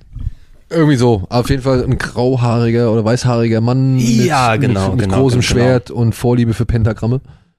Und äh, im Film ist es dann hauptsächlich so, der ähm, hat immer so ein bisschen, das Tempo geht häufig runter, wo es dann mal so Talkszenen gibt, und ein paar Dialogszenen. Äh, mit ihm kommt auch die Tochter des Präsidenten, die ihren Vater irgendwie natürlich dann retten will, die aber selbst nicht ganz so kampffähig ist. Die hat so einen Ring, die, der so Laserstrahlen verschießen kann. Und aber der andere Typ mit seinem Holzschwert muss seine Energie natürlich erstmal aufbauen. Ähm, und die beiden gehen gemeinsam nach Shinjuku, um diesen Bösewicht aufzuhalten, den Fluch, der auf dem Präsidenten der Welt liegt, dann da gibt's noch so einen aufzulösen. kleinen, wer ist denn das? Dieser, ist das dieser Präsident der Welt, der kleine weißhaarige Mann? Ähm, nein, der kleine Weißhaarige ist ähm, der. Er war der Lehrmeister des guten Typen vom Anfang. Okay, ja, Ja, ist klar. der über ähm, psychischen Kontakt den Sohnemann kontaktiert und sagt, übrigens, gerade so, greift dein Schwert, dein Vater hat es nicht geschafft, du musst es schaffen Ja, für uns. ja. Also Ja. wie gesagt, es gibt auch den, die Figur des weisen alten Mentors. Es gibt einiges an Figuren. Du hast eben nicht nur unseren, unseren Schwertkämpfer und das Mädel. Du hast auch so einen kleinen Jungen, den sie da treffen, der mit Heelys, ne, also mit den Rollschuhen in den Schuhen da herumläuft Ja, ja. und einen doppelköpfigen Hund hat, weil Mutationen gibt's dann natürlich auch überall. Es gibt gute und schlechte. Es gibt gute und schlechte. Sie treffen ähm, auf einen Typen, der so ein bisschen ist wie wie äh, Alucard aus dieser, äh, also nicht aus äh, Castlevania, sondern wie ist nochmal die Anime-Serie? Ähm, Castlevania? nicht, Castle, nicht Castlevania, sondern äh, wo aus den Anfang der 2000er, wo du den, äh, wo quasi Alucard als Vampir, aber mit Kanonen, wo der rumgeballert hat. Nicht Vampire Hunter, die, ich muss mal den Namen nochmal rausgucken, die war ganz bekannt. Ähm, und die, die war recht beliebt gewesen vor 20 Jahren Ja. Also im Prinzip ist es Sehen wir so Escape, mit rotem Mantel und dann ballern ja. und so. Ne? es ist im Prinzip Escape from New York, nur dass du halt das Ziel nicht retten, sondern töten musst. Exakt. Ne? Und ähm, das Schöne ist hier an dem Film, wie schon gesagt, ja, das Tempo zieht mal an und geht mal wieder runter, weil sie zwischendurch nochmal diese Laberszenen haben. Die finde ich aber auch okay, dass es nicht immer dann volle Pulle durchdampft. Aber wenn es dann mal losgeht und er auf riesige Mutanten trifft, die sich auf einen fahrenden Zug draufschnallen und versuchen, die, die Arme abzubeißen. Das fand ich eine coole Idee mit dem Zug. Ja. Also das war eine schöne, schöne Action-Szene, die der Film auch dringend braucht. Man muss halt echt sagen, eigentlich vom Ding her ist Demon City Shinjuku der für mich damals bessere Film gewesen, weil du hattest hier klarere Antagonist gegen Protagonist. Ja, weil dieser, dieser Ramen Ra, oder wie er heißt, ähm, der ist halt schon Kämpfer, schon böse. eindeutig der Bösewicht Genau, der, das ist so. Ziel. Ja, das ist so der Munihausen aus aus ähm, aus Legend of the Overfiend. Also einfach, du hast einen klaren Gegner, den es auch auf Augenhöhe zu bekämpfen gilt. Also es ist nicht irgendwie ein gigantisches Monster, wo du als kleiner Mensch sowieso nichts gegen ausrichten kannst, sondern es ist halt Mano a Mano beziehungsweise ein Duell Mann gegen Mann. Und das hat mir eigentlich damals fand ich das besser. Ich fand auch bei Ninja Scroll einfach geil, dass der halt immer irgendwie Kämpfer auf Augenhöhe hatte, also nicht irgendwelche gigantischen Monster, sondern halt immer irgendwelche anderen Kämpfer so. Und trotzdem ist mir Wicked City im Nachgang viel stärker und halt auch leidenschaftlicher in Erinnerung geblieben und, und hängen geblieben. Deswegen, ich, Monster, also Demon City Shinjuku, ich finde den echt in Ordnung, aber er konnte nicht so einen Eindruck hinterlassen wie Die, Wicked City. die Meinung würde ich teilen mit dir, weil einfach. aber so er ist trotzdem, er, er, er kann trotzdem Spaß machen. Äh, genau, das, ich habe es ja eben nochmal, weil in meinem Kopf hatte ich die vermischt zusammen, ne? Und ja, hatten wir das nicht schon? Und dann hab ich gesagt, ach nee, Moment, du hast Wicked Nee, nee. City gemacht. Und dann habe ich jetzt Demon City nochmal geschaut und da sind mir die Sachen aufgefallen, die du schon erwähnt hast. Ähm, Wicked City kann prägnanter sein in Szenen, ne? Das, das Und atmosphärischer. atmosphärischer, vor allem weil es eben so viel mit den mit den Schatten und so weiter Genau. macht. Ne? Ähm, nicht, dass äh, Demon City Shinjuku dann schlechter ausschaut, weil das Nein. hat auch sehr viel Aufwand in Animationen. Wenn es mal abgeht, sind da ein paar richtig coole Ideen drin. Ähm, dieser Mephisto, den ich erwähnt hatte, hat so ein, ein Tete-a-Tete mit so einer Schlangenfrau auf einem ähm, äh, Billardtisch, ne? die versucht ihn zu verführen und dann kommen anstatt ihrer Arme große Tentakel raus. Die, Natürlich. ja, und, und er versucht dann so mit Skalpellen die dann abzusägen und ähm, wie, wie glaube ich, bekämpft er die, da sie äh, Säureart, äh, nee, genau, sie, sie spuckt Säure aus und er kombiniert das aber dann mit äh, Wasser und dadurch explodiert sie, irgendwie sowas. Säurebasenreaktion, irgendwie das. Wie wie es halt immer so üblich ist im Es sind, es sind einige kreative Ideen dabei und natürlich, sobald es dann in Richtung Action, in Richtung so ein bisschen mehr Übernatürliches geht, kann der Film auch seine Stärken vor allem ausspielen, was das Visuelle, was die Geschwindigkeit angeht. Man muss eben damit zurechtkommen, du hast nicht zu viel Plot außer den Sachen, die ich genannt habe hier drin. Ne? Und es ist was, wo du eben Du hast dir dieses Tape damals geliehen, ja, und du hast es eingelegt und hast dir einfach da ergötzt, was möglich ist mit der Anime-Kunst. es ist vor allem mal was anderes als Disney. ja. Das, also das war ja für mich die, die Offenbarung, die alle Animes irgendwie mitgebracht hatten. Ich meine, ich hatte Captain Future und Captain Harlock und so zu dem Zeitpunkt schon gesehen, als ich äh, Legend of the Overfiend oder als ich mit Legend of the Overfiend in Kontakt geraten bin. Das war, war, das, ja, war das der erste Kontakt in sich so ja, der erste Anime war außer Captain Future? Der erste war natürlich Akira. Mhm. Ja, aber Akira war so ein Sonderding. So, wo ich gedacht habe, okay, da ist jetzt einfach mal einer in Japan gewesen, der hat genug Geld zusammen gehabt und hat sich gedacht, okay, ich mache jetzt mal so einen echt fetten Film. Die Ausnahme von der Regel. Genau, die Ausnahme von der Regel. Nee, Quatsch. Und ich kannte auch schon, ich kannte auch schon Prinzessin, äh, nee, Noshika. Noshika, ja. Ja, ähm, aber, ja, Noshika, sag mal, oder? Ja, ich bin ja. mir nie sicher. Ist egal. Nausikae. Nausikae. Auf jeden Fall den einen, den ersten von Hayao Miyazaki, noch bevor es überhaupt Ghibli gab. Das müsste und noch, ja, den kannte ich aber, Den kannte ich aber nur als Warriors of the Wind. Und damals war das für mich ein amerikanischer Film. Der war ja auch echt um eine halbe Stunde geschnitten, so, ja. Also die haben ja die komplette Öko-Botschaft haben sie ja rausgekillt. Und da dachte ich halt, okay, das ist ein amerikanischer Film, also habe ich da auch gar nicht so viel Hirn für verschwendet. Und dann kam halt Akira und dann Akira war beeindruckend, war geil. Da habe ich gedacht, oh cool, die Japaner, die sollten mal öfter Zeichentrickfilme machen. Mhm. Wäre eine coole Idee mal, ne? Dass wir damit geil, anfangen. Und deswegen war der für mich so losgelöst. Aber dann irgendwie erst in der, ja, als ich dann auf dem Gymnasium war und dann ein, ein Klassenkamerad von mir, der kam mit den ersten Dingern um die Ecke. Der war echt interessiert an dem ganzen Kram und hat sich da auch wirklich Filme zusammengekauft und bestellt und ist irgendwo hingefahren und hat die sich da abgeholt. Und der war richtig, der, das war so der, äh, Olli, Olli, Danke, Olli. Äh, der hat, der hat diese Filme gehabt und hat mir dann den einen oder anderen ausgeliehen. Und mein erster war halt Legend of the Overfiend, okay. Orutoge Doji. Und das war halt der perfekte Einstand. Da war für mich alles klar, okay, jetzt weiß ich, da gibt's mehr. Da gibt's eine ganze Reihe, da gibt's Manga Entertainment, die genau, die diesen Trailer hatten, genau, wo ja. halt Akira schon drin war. Und dann war, da ging mir, ne, da ging so die, die, die Glühbirne auf, so von wegen, ey, ach, Guck mal. Ja, Manga Entertainment, ich glaube, die waren aus England. England, ja? genau. Und ähm, die hatten doch mal, also gerade diese erwachseneren Sachen, ob Genau. es jetzt ein Overfiend ist, ein Ninja Scroll, solche Geschichten. Project Echo, Mhm. Genocyber, Cyber City 0808, ähm, ja, alles, alles. Und das war für mich dann der, der letztendliche Einstieg, wo ich wusste, okay, es gibt Mangas und es gibt aber auch diese Mangas. Also für mich war das damals einfach, das waren die Mangas, das waren die Filme. So, ich hatte das noch nicht so richtig auseinanderklabüstert, dass es eigentlich die Comics sind und äh, die die oder die. Anime dann halt schon ihr, der eigene Begriff ist so, ja. Aber ich war auf jeden Fall so gehuckt. Und Doom Megalopolis zum Beispiel, ja, oder, oder keine Ahnung, wie sie alle Kannst, hießen. auch, kannst eigentlich auch Alita reinnehmen. Alita, Das- natürlich. Alita war auch einer der Filme, die ich dann da in dem Zeitraum kennengelernt habe. Golgo 13, The Professional, Vampire Hunter D, Fist of the North Star. Mhm. Fist das waren die Dinger. Und da gehört aber auch dann ähm, Demon City Shinjuku dazu. Helsing hieß der Anime mit. Helsing, Helsing, Den meine ich. natürlich. Und ich hatte diese beiden, da habe ich auch schon mehrfach von erzählt. Ich weiß noch mal, ich glaube in so einem Jubiläums Almost Daily habe ich da habe ich die sogar mitgebracht. Ich hatte diese beiden Videokassetten, die habe ich immer noch. Mhm. The Art of Horror 1 und 2. Das war so ein Zusammenschnitt von der Videothek aus Venlo, wo sie halt aus allen krassen Filmen einfach mal so die besten Szenen genommen haben, um halt so gewisse Epochen zu erklären oder gewisse Regisseure zu erklären und dann aber auch zu sagen, hey, hier, es gibt aber noch Erwachsenenunterhaltung in Fernost, die jetzt äh, trotzdem irgendwie Zeichentrick ist und so. Und da war Demon City Jinjogo auch mit dabei. Und da stand für mich fest, alles klar, das ist einer der Filme, die muss ich sehen. Weil da waren Gogo 13, da war Crying Freeman, hatten wir ja auch schon. Mhm. Haben wir drüber gequatscht, Ja, ja. Dann war da ähm, Fist of the North, ist North da und, und Urozuki Doji und Wicked City, wie halt auch Demon City. Und da stand für mich fest, diesen Film muss ich sehen. Und ich fand damals, ich konnte, ich war richtig froh, als ich den hatte, habe mich gefreut, genau wie du, Couch gesetzt, angemacht, 90 Minuten abschalten, geil. Ja, das kann ich, also meine Geschichte sehr ähnlich, ne? Also abgesehen davon, dass ich dann mit 16 meine eigene Videothekenkarte hatte, weil solche Filme konntest du eher nicht jetzt die Verwandten fragen, dass sie die für dich Ja. ausleihen.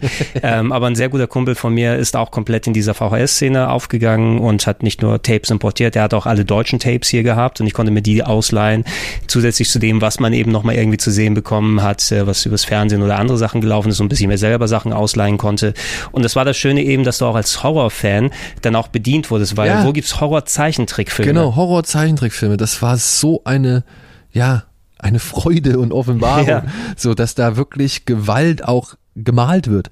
Ja, das kanntest du einfach nicht. äh, wie gut gemaltes Blut aussehen kann. Ne? Ne?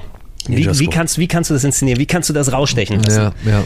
Na, und äh, es war immer so eine kleine Entdeckung. Okay, wie heißt das? Das heißt so, ich pack's rein und dann, oh, okay. Ich wusste nicht, was das ist, aber jetzt weiß ich's. Und wirklich nach Oho Tsukidochi, da weißt du alles. da weißt du alles und dann wollte ich nur noch mehr. Und dann war ich aber auch nicht enttäuscht, wenn ich dann zum Beispiel sowas wie Project Echo gesehen habe. Aber das so, ist ja. auch, das ist so wild, Project Echo. Ne? Aber ich fand den geil. Da- da der der. Endkampf ist der Hammer. Und würde ich auch sagen, schöne Brücke zu eben Demon City. Da muss man auch sagen, der Endkampf, der delivered, den fand ich richtig Ja. cool. Wenn, wenn hier der Oberbösewicht dieses Pentagramm dann baut oder beziehungsweise in, äh, durch die Stadt strahlen lässt, sagen wir es mal so, und sich aus diesen Hochhäusern so gesehen eine Burg baut. Das fand ich einfach ein richtig geiles, starkes Motiv oder Bild so. Und dann den Kampf auf diesen Dächern des Hochhauses oder der Hochhäuser, das war super. Das war für mich genau das, was ich wollte. Da war auch eine schöne Dynamik drin. Ich mochte ja irgendwann nicht mehr so bei Crying Freeman. Da gab es ja dann auch vier oder fünf Teile. Und da waren später nur noch Standbilder, an denen die Kamera vorbeigefahren ist. Und das Ja, ist so. wenn das Budget eben nicht mehr so hoch ist. Also ich habe jetzt, ich habe ja erwähnt, äh, es gibt ja wohl eine Nachfolge-Anime-Serie, die sich auf Geschehnisse, stützt, die danach passiert sind. Und die soll, glaube ich, schon in den 2000ern entstanden sein. Und da kann ich mir schon sehr gut vorstellen. Klar, die schaffen auch mit dem TV-Budget da ganz gute Sachen, aber diese 80er Jahre OVA das Geld, das du schon auf der Leinwand so siehst oder auf dem Tape, na, ähm, das konntest du vielleicht nicht gleich so darstellen mit diesen Einsparungen, die du dann eben auch vor allem äh, im Film, der sich hauptsächlich visuell trägt. ne? Eben, eben. Und ich mag's halt, wenn du halt viel Bewegung hast, wenn viele Bewegungen irgendwie dargestellt werden, wenn du aus verschiedenen Perspektiven irgendwie Sachen zu sehen bekommst und wenn halt wirklich bemerkbar ist, dass auch in diese Animationen, die schneller sein müssen, die kräftiger sein müssen, die, die ja, die in eine in eine viel höheren Taktung erfolgen müssen, wenn dafür halt eben auch Animationen gemacht worden sind. Das finde ich halt geil, ja. Ich meine, ich kann auch diese Strichbilder und so, aber ja. Die, wir, wir haben, also das sind ja diese Bewegungen, die wir im Kopf haben. So jemanden mit dem Schwert zieht das so am Bildschirm vorbei und du siehst das leicht schnellere. Genau, Ne, genau. und Und, und ich kann auch irgendwie, weißt du, er streckt so die Faust in den, den Himmel und dann im Hintergrund kommen diese Striche, die halt irgendwie die, die Bewegung vermitteln sollen, so. Damit kann ich leben. Ja, das finde ich okay, kann man hier und da echt schon machen und das gehört auch mit dazu, keine Frage. Aber ich will schon, auch wenn ich dann so einen hochwertigen Film sehe, dann will ich auch Action in dieser, in dieser Erstklassigkeit irgendwie haben. Ja, also für einmal schauen auf jeden Fall geeignet. Das ist nichts, Ja. wo man sagt, das ist ein yearly Rewatch oder Er so. bleibt nicht so sehr, also er hat sich nicht so nach vorne arbeiten können. für Genau, aber das, deshalb habe ich den hier jetzt nochmal erwähnt. Die Bilder sollte man als Anime- und Horrorfan zumindest mal im Kopf haben. Ja, Ne? ey, also auch, ne, wirklich, es ist kein schlechter Film. Es gibt nur so viele gute aus dem Zeitraum, die halt deutlich mehr Eindruck hinterlassen haben. Deshalb Geheimtipp. So, Ja. das wäre mein nächster Platz. Da habe ich noch zwei über. Dann hast du noch zwei über, Ja. dann mache ich noch mal schnell einen, äh, knusper ich mal einen dazwischen. Da gehen wir mal eine ganz andere Richtung. Oh ja, eine ganz andere Richtung. Und da gehen wir mal in die Untiefen der menschlichen Seele.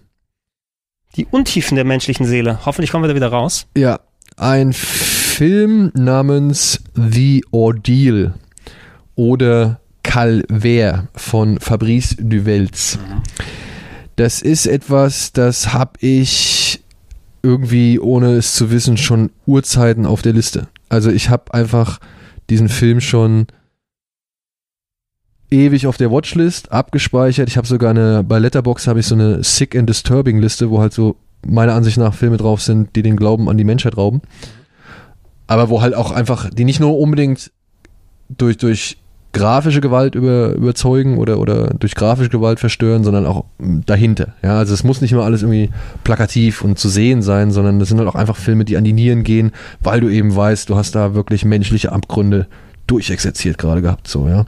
Und da diesen Film, Calvaire, den habe ich schon eine ganze Weile drauf. Und auch mein Kollege oder unser Kollege Tino Hahn, der schwärmt schon die ganze Zeit von Fabrice Duvels. Und ich war, als ich in Sitges war, war ich mit ihm im Film, ah, wie hieß der, in einem, der, in einem der letzten Filme von, von Fabrice Duvels, war das kann ich eben schnell nachgucken. Der hat mir nämlich nicht so gefallen. Das war so eine Teenager on the Run Geschichte. Zwei, zwei Teenager hauen ab. Äh, Adoration. Ja, Adoration. War nicht so mein Ding. Aber dann habe ich gesehen, okay, was hat der, also, und habe ich trotzdem nicht so wirklich eine Abneigung entwickelt oder ich habe halt irgendwie nicht gedacht, okay, von dem will ich jetzt nie wieder was sehen, ja. Und dann kam unsere Kollegin Antje und hat gemeint, ey, du musst mal bei Netzkino, da gibt's den, du musst mal äh, Calvaire gucken. Ja, und ich so, echt? Ja, ey, der ist voll, also der ist schon irgendwie unangenehm, der ist schon, schon harter Tobak. Also hat mich echt gewundert, dass der da bei Netzkino zu finden ist. Alles klar, habe ich mir den angeguckt. Ja, und dachte nur so, also, das werde ich gleich wiedergeben, dachte nur so, uiuiui, holla die Waldfee. Ja. Und dann habe ich gesehen, okay, Fabrice du willst, ach, das ist der von Adoration. Ah ja, stimmt, da hatte ja Tino von erzählt. Und dann habe ich gesehen, was der noch gemacht hat. Der hat nämlich noch so eine Art Dschungelhorror oder Dschungelpsychothriller namens Vinyan gemacht.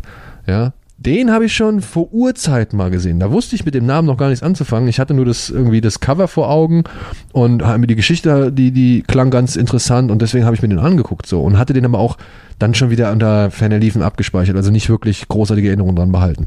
Ja, und dann hat Antje halt gesagt, ey, guck mal, dieser Calvaire ist da alles klar, Netzkino.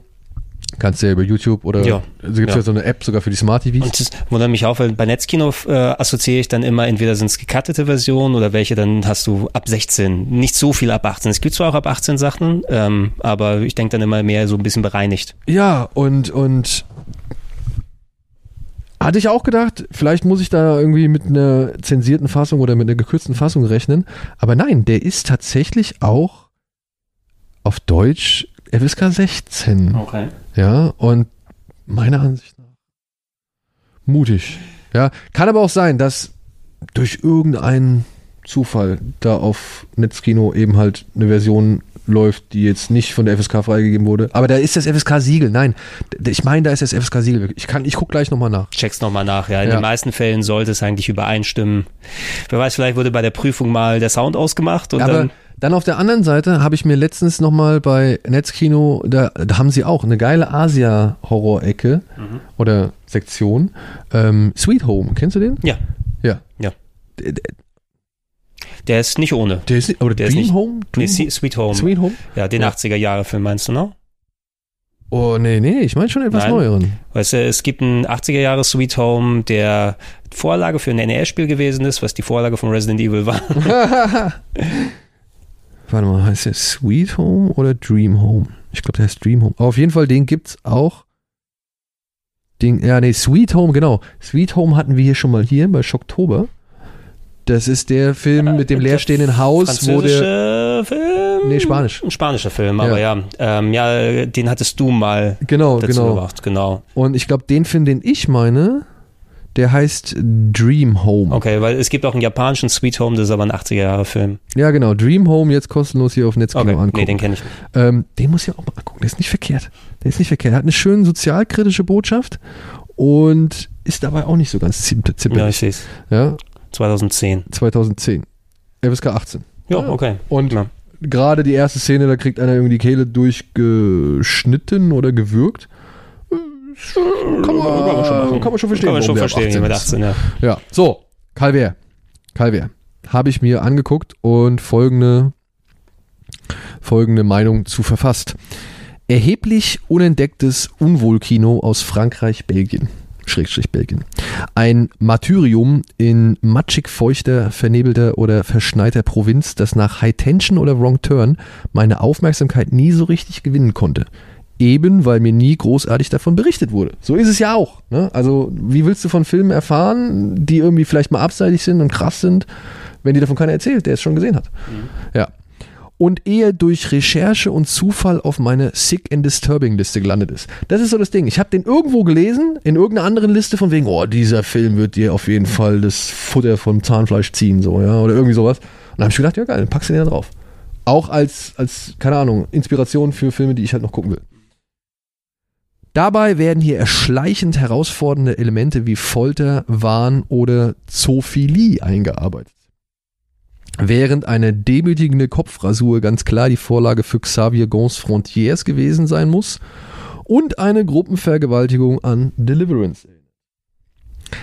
Durch das Auslassen bestimmter Momente, durch die wirren Figuren, durch lebendig gewordene Tischkicker oder die tierliebenden Bewohner des Ortes, die sich per Kneipenklavier in eine Art Kriegstanz steigern, wirkt es alles zunehmend wie zuweilen schön surreal.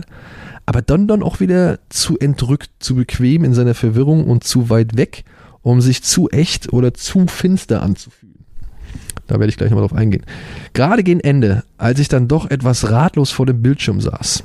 Eine Sternewertung kann ich daher nicht wirklich vergeben oder wiedergeben, was ich zu diesem Film, also eine Sternewertung kann ich wirklich wiedergeben, was ich zu diesem Film empfinde oder eine tatsächliche Empfehlung verknappen. Doch wer sich hin und wieder bereitwillig von einem der zuvor genannten Filme runterziehen lässt oder eben gut auf solche Humanismus-Zersetzer klarkommt, kann seine vielleicht entflammte Neugier bei Netzkino stillen. Danke nochmal an Antje für den Tipp. Ja, Tino ist auch Riesenfan von dem Film. Und es geht hier um einen, ja, wie soll man sagen, so, so einen Provinz-Entertainer. Der reist halt irgendwie von Kleinstadt zu Kleinstadt oder von Kaff zu Kaff und tritt dort mit seiner Sang- und Zauberrevue oder sonst irgendwie ein bisschen auf. Und wir lernen ihn halt kennen, wie er gerade einen Auftritt absolviert hat und dann auch direkt äh, von einer der anwesenden Damen schon so ein bisschen sexuell bedrängt wird. Die will ihn unbedingt äh, in die Kiste kriegen oder will unbedingt, dass er bleibt. Und nee, er fährt trotzdem, er muss los. Er weiß, man weiß nicht so wirklich warum. Und er landet plötzlich aufgrund einer Autopanne in einem anderen Kaff. Und da wird er von einem Mann ganz freundlich aufgenommen. Der sagt, ey, hier, klar, hast, hier hast ein Bett und, und äh, pass auf, knall dich dahin, ich guck mir dein Auto morgen an und dann äh, wirklich, es wird alles relativ freundlich empfangen. Und dann denkt er sich, ja gut, cool, der kümmert sich um mein Auto, gehe ich mal spazieren. Bisschen spannend. Ja, und dann geht er halt spazieren und tritt irgendwann und findet irgendwann oder sieht irgendwann eine Scheune und geht da halt hin und sieht halt mehrere Leute in dieser Scheune und entweder, äh, also mehrere Männer, die halt schon so ein bisschen komisch aussehen und dann sind da, glaube ich, zwei Kühe. Ja, und viel weiter möchte ich jetzt nicht ins Ja, Detail ja, gehen. ja. Und plötzlich nimmt alles eine immer schrägere Richtung an. Und auch der Gast, äh, Gastgeber, ja, den er da, der, der sich da so an dem Auto irgendwie bereitwillig erklärt hat, mitzuhelfen, der wird auch immer schräger, ja. Also der erzählt ihm am Anfang noch von seiner eigenen künstlerischen Leidenschaft oder dass er auch mal versucht hat, irgendwie als Entertainer klarzukommen und äh, dann mit seiner Frau so gut klarkam deswegen und bla bla. Und auch der wird immer schräger, ja. Und plötzlich ist die Karre halt dann doch nicht repariert, obwohl er es eigentlich gesagt hat. So. Und das wird immer schlimmer. Es passiert. Und dann, dann kommen halt, wie gesagt, diese, diese ganz merkwürdigen, diese ganz merkwürdigen Momente, wie halt eben diese Menschen, die auch in der Scheune waren, die sitzen dann da in ihrer Dorfkneipe und der eine setzt sich plötzlich ans Klavier und alle stehen irgendwie auf und fangen an, sich so in so eine Art, weiß ich nicht, Kriegstanz zu schaukeln. So. Und mit dem Klavier, geile Szene. Geile Szene, ja. Also wirklich, das, das war ein richtig intensiver Moment. Und das war also, wie gesagt, es wird immer schlimmer, es wird immer heftiger und es gerät immer mehr ins Chaos. Aber da muss man sagen, Fabrice de Wels ist so ein Mann, der dann auch immer so ein bisschen in den Bildern und in, in irgendwelchen diffusen, ja, Situationen oder Momenten schwelgt, der halt versucht dann irgendwie so Art Visionen damit einfließen zu lassen oder Momente mit einfließen zu lassen, wo du nicht ganz weißt, ist es jetzt ein Traum, ist es jetzt die Realität, ist es jetzt einfach nur irgendwas, was ich mir aufgrund von Wahn und Hunger und sonst irgendwas zusammengesponnen habe. Und dadurch verliert der Film so meiner Ansicht nach ein bisschen den reellen, ja, Deliverance-Bezug, so, weißt du, wo du halt irgendwie, da, da wirkt das alles schon wieder ein bisschen zu over the top oder ein bisschen zu sehr oder zu fernab der Realität. die eine Ebene, die vielleicht dem eher entgegengewirkt hat, ne? Genau. als wenn du das wirklich dann eher in der Realität behaftet lässt. Genau. Und der Film lässt dich dann halt relativ, ja, sang- und klanglos allein mit allem, was du da gesehen hast. Jetzt fertig. Jetzt fertig, so, ja, genau. Aber wirklich, so ist es Dankeschön. Jetzt fertig, chill mach's gut, ja, und äh, sieh zu, ob du mit dem Trauma klarkommst. ja. Also der Film ist nichts, nichts für zarte Gemüter, möchte ich jetzt schon mal sagen, auch gerade aufgrund eben, wie es halt auch schon dargestellt ist, weil es nicht zu sehr ausgeschlachtet wird, was da passiert, aber genug gezeigt wird, um dir halt die nötigen Bilder im Kopf zu schaffen, die halt eigentlich nicht in deinem Kopf sein sollten. Und da war ich echt überrascht, dass dieses Ding und der, also der, der, der arbeitet mehr auf der auf der metaphorischen Ebene als auf der sichtbaren. Nichtsdestotrotz besitzt er seine Härten und besitzt er seine seine Irrsinnigkeiten, sage ich jetzt mal, und sollte halt nur mit Vorsicht genossen werden. Ich klar, ich klinge jetzt vielleicht auch ein bisschen, oh, jetzt übertreibt er wieder.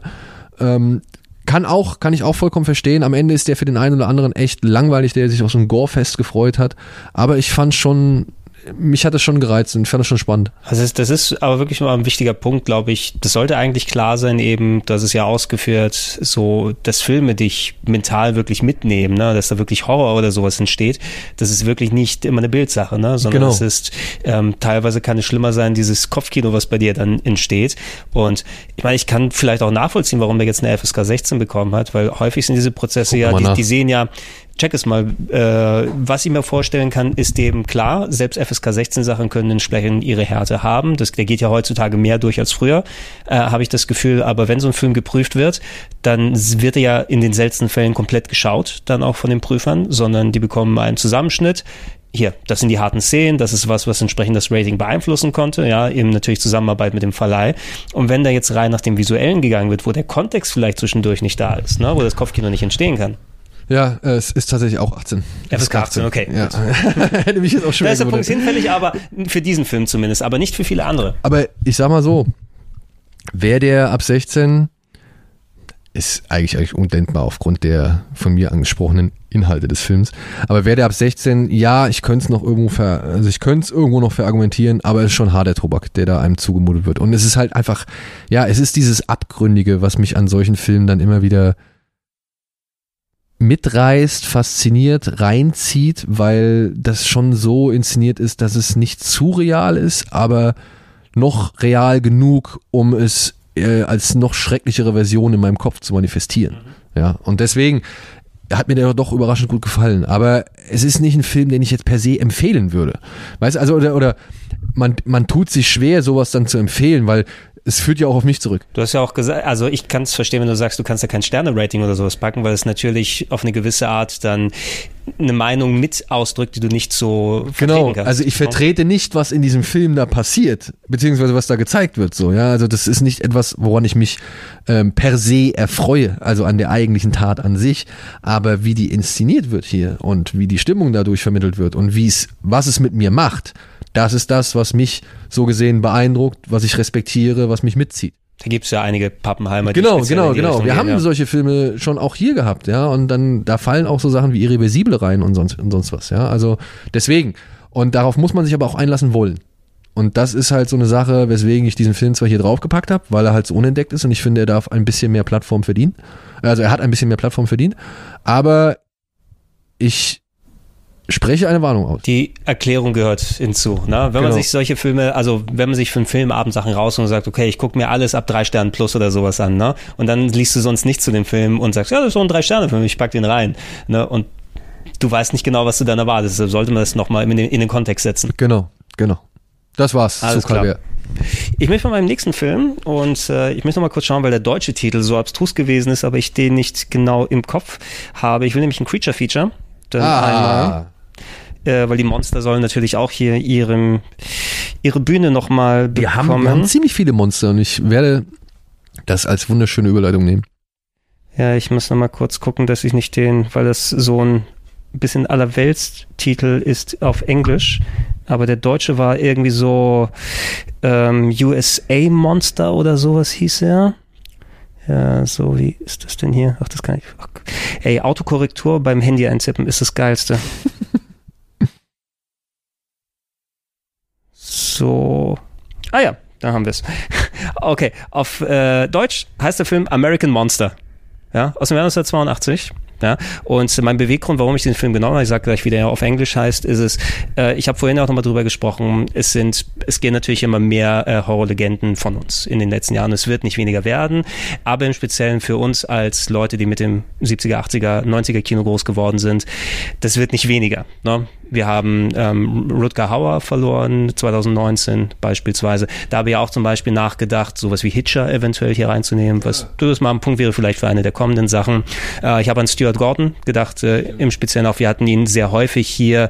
Ähm, ich irgendwie, ich, ich äh, habe mit dir nochmal über Puppenhorrorfilme gesprochen und Ja. natürlich gibt's da sowas wie Puppet Master oder diesen komplett neuen, den ich hoffentlich bald mal gucken kann, der ganze Frank. Frank and Zed, ja. der, der Trailer sieht zumindest sehr interessant Ey, ich habe aus. mir den Trailer angeguckt und auch so ein bisschen dieses noch dieses Mini-Making-of, was sie da haben, Mhm. äh, habe ich auch Bock. Und äh, Stuart Gordon hätte beispielsweise Dolls äh, oder Dolls gehabt Dolls, aus dem ja. Jahr 1987, den ich aber nie so richtig cool fand, muss ich sagen. Der hat seine Momente, ne? aber ich weiß nicht, ob ich den, ich muss den nochmal in Ruhe gucken. Da war Puppet Master oder Chucky war da mehr für mich. Das war ein bisschen mehr. Ja. Ja, ja, ja. Äh, deshalb habe ich das dann auch erstmal weggelassen. Aber ähm, ein weiterer Herr, der von uns gegangen ist, ich glaube Ende letzten Jahres oder zumindest ähm, zwischen den letzten Oktober, die wir gehabt haben, ist äh, Larry Cohen, Regisseur. Ähm, den hatte ich hier auch schon mal mit The Stuff, wenn du dich erinnern kannst. Hier, Schluck, schluck, schluck. Schluck, Schluck, Schluck. Und Larry Cohen ist ein sehr umtriebiger äh, Regisseur und äh, Autor gewesen. Der hat eben viel im Genre Kino 70er, 80er, 90er gemacht. Der hatte eine Renaissance als Drehbuchschreiber dann später in den 2000ern, hat sowas wie Phone Booth geschrieben zum Beispiel ähm, oder Cellular, glaube ich, hieß da noch dieser Film mit dem Handy. Also der, der, hatte durchaus Hollywood-Erfolg mit den Sachen und der ist im letzten Jahr verstorben. Und äh, diesen Film hatte ich lange Zeit auf dem Radar, weil ich dann über diese ganzen YouTube-Berichte den entdeckt habe. Äh, heißt im Original Q, The Serpent, The Winged Serpent. Ah, also da kenne ich das. Den Film habe ich selbst nie gesehen, aber ich kenne das Cover. Ja. das ist diese, in New York, diese Ja. große fliegende Gestalt mit dem Schlangenkopf und so Wo ich weiter. mich wirklich auch echt gefragt habe, wie konnte dieser Film an mir vorbei? Ich auch, ne? Also ich weiß es nicht, ob es irgendwas ist, weil es gibt ja anscheinend eine deutsche Version als American Monster, aber so einen hätte ich mir ja ausgeliehen aus der Videothek. Der, der müsste auch pro sieben gelaufen sein oder nachts auf Kabel 1. Ich weiß, also wirklich, da, Andy hatte den, glaube ich, vor einiger Zeit mal rausgeholt oder hat sich den mal wieder angeguckt und hat äh, den auch irgendwo, glaube ich, bei Twitter nochmal ein, paar, ein, zwei Szenen irgendwie ge gepostet, so, weil die sahen tatsächlich schon ganz geil aus. Ja, und auch ein sehr Low-Budget-Film Ja. damals gewesen. Der Cast, du hast David Carradine da drin gehabt, Richard Roundtree ist mit dabei, äh, beide so als Polizisten. Äh, Hauptdarsteller ist Michael Moriarty, den man auch von vielen verschiedenen Sachen aus kennt. Ich zeig dir mal sein Foto, wenn das hier bei YouTube natürlich, äh, bei YouTube, bei Wikipedia natürlich nicht ist, aber du kennst den Kollegen, der war auch der Hauptdarsteller von The Stuff. Zum Beispiel und ist häufig in 80er, 70er und 80er Filmen vorgekommen. Ähm, oder tipp mal ein, Michael Moriarty, das geht glaube ich bei dir schneller mit dem Laptop. Ähm, wenn du sein Gesicht siehst, dann weißt du Bescheid. Um es kurz mal zu erzählen, bei dem Film geht's um die äh, namensgebende äh, Winged Creature, ja, die äh, fliegende Kreatur namens Q, Quetzalcoatl. Ja, Ach, ja, ja. basierend auf der Aztekenlegende und es ist eine große, große geflü geflügelte Schlange. Ähm, die es sich im New York der äh, Anfang der 80er Jahre breit gemacht hat und das quasi zu ihren Jagdgründen dann ähm, festgelegt hat. Und der Film beginnt auch gleich mit der Szene, wo so ein Fensterputzer der Kopf abgebissen wird. Nach und nach werden dann wie so, als ob du, ähm, was weiß ich, für Vögel noch mal ein bisschen so Vogelfutter ausgelegt hast. Ja, ähm, diese Kreatur fliegt dann über New York und äh, nimmt dann sonnenbadende Frauen dann kurz als Snack mit und irgendwelche Bauarbeiter, die da sind. Und äh, das ist natürlich eine Sache, wo die, Polizei sagt, hey, what the fuck, ne, was passiert denn da gerade? Wir können das alle nicht auflösen. Ähm, parallel dazu passieren in der Stadt, äh, gibt's eine äh, Mordserie, die anscheinend auf rituelle Azteken-Geflogenheiten zurückgeht. Ach ey, hier aus der letzte Countdown. Den, und aber Rider. Gesicht kennst du. Ja, ja, ne? ja, ja, ja. genau, das ist Michael Moriarty. Beim ersten Troll hat er mitgespielt. Beim ersten Troll unter anderem, der ist in so vielen Sachen mit dabei gewesen. Ähm, und der spielt einen kleinen Kriminellen namens Quinn, auch mit dem Q entsprechend. und ähm, der auch äh, irgendwie kein Glück hat, äh, ist äh, immer so kurz, äh, hängt fast an der Flasche, weil er äh, auch ja an ähm, gescheiterten Verbrechen mit äh, gezwungen wird. Er soll eigentlich der Fahrer sein, muss dann aber bei einem Diamantenraub hier die Beute mitnehmen und verliert sie dann und hat vollkommen Angst, versucht über seine Freundin zu verstecken.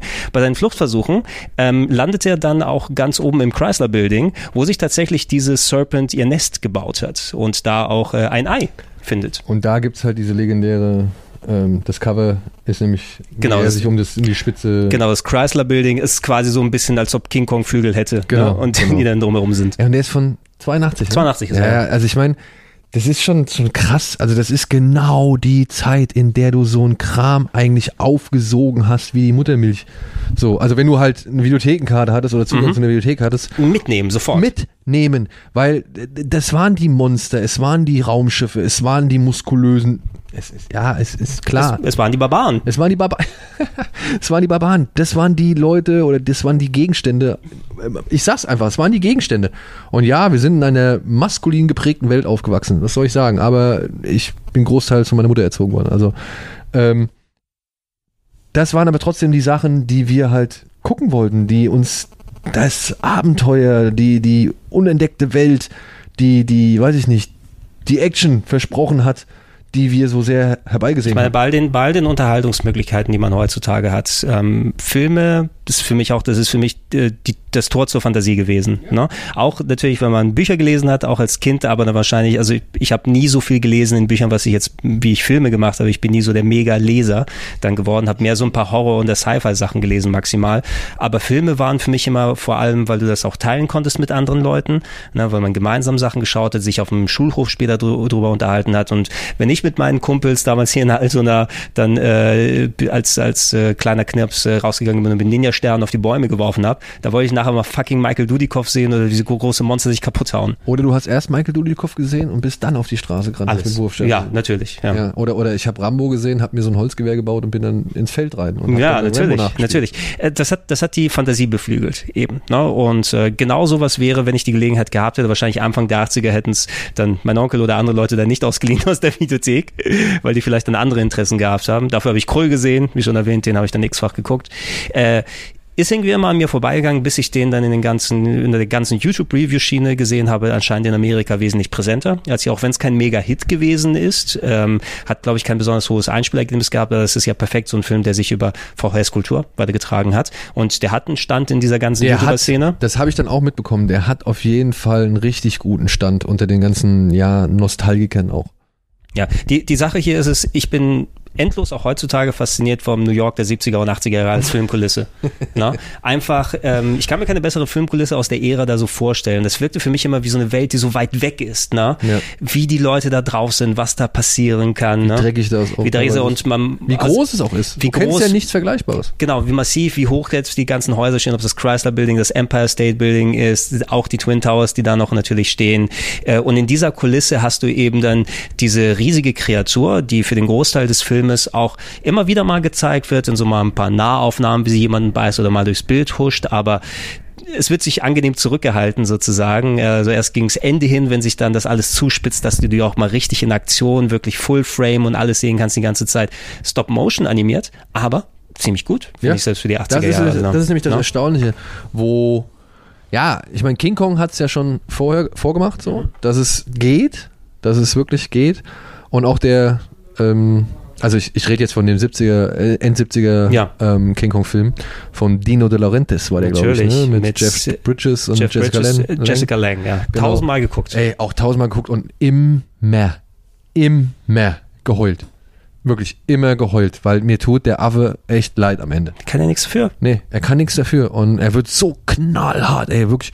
Wenn der nochmal diese Nahaufnahmen von den, ähm, ähm, von diesen Gatling Guns ähm, und dann halt die Einschusslöcher auf, seinem, auf seiner Brust oder so, ne, der wird ja richtig, der spritzt ja richtig Blut, das ist fertig gemacht. Ja. Und umso unverständlicher ist es mir, dass ich nicht auf diesen American Monster aufgesprungen bin und dass der so an mir vorbeigegangen ist, weil ich war riesen King Kong Fan, also von dem von dem 70er. Ja, ja, King und das, das wäre genau auch die Schiene gewesen. Also King Kong, einer meiner meistgeschauten Filme als Kind, so auf die VHS dann hoch und runter geschaut, so gut es ging. Und das wäre genau in das Schema gekommen, vor allem weil der Film selber, äh, Michael Moriarty als Hauptdarsteller, der trägt den wirklich auch. Ne? Ist nicht nur eben so ein reines Creature-Feature, ein Murder-Mystery, wo David Carradine dann eben als Detektiv versucht, das aufzuklären, sondern an dieser gescheiterten Figur des Kleinkriminellen, der durch Zufall auf der Flucht eigentlich ähm, auf den Ort dieser Kreatur trifft und dann, äh, nachdem er verhaftet wird, seine einzige Möglichkeit drin sieht, hey, ich äh, weiß, wo diese Kreatur ist, diese Leute ist, ähm, ich verrate es euch, wenn ihr mir eine Million Dollar gebt.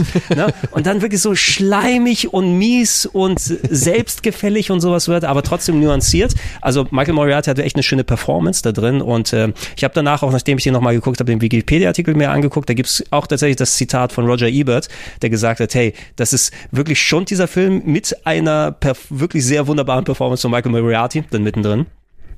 Ähm, und, und wenn dann die, die typischen Sachen mit dazukommen, weil es gibt immer dann so der kleine Splatter, geköpfte Leute, ähm, Reißzooms, wo dann Figuren äh, komplett Hochhäuser runterstürzen und alles.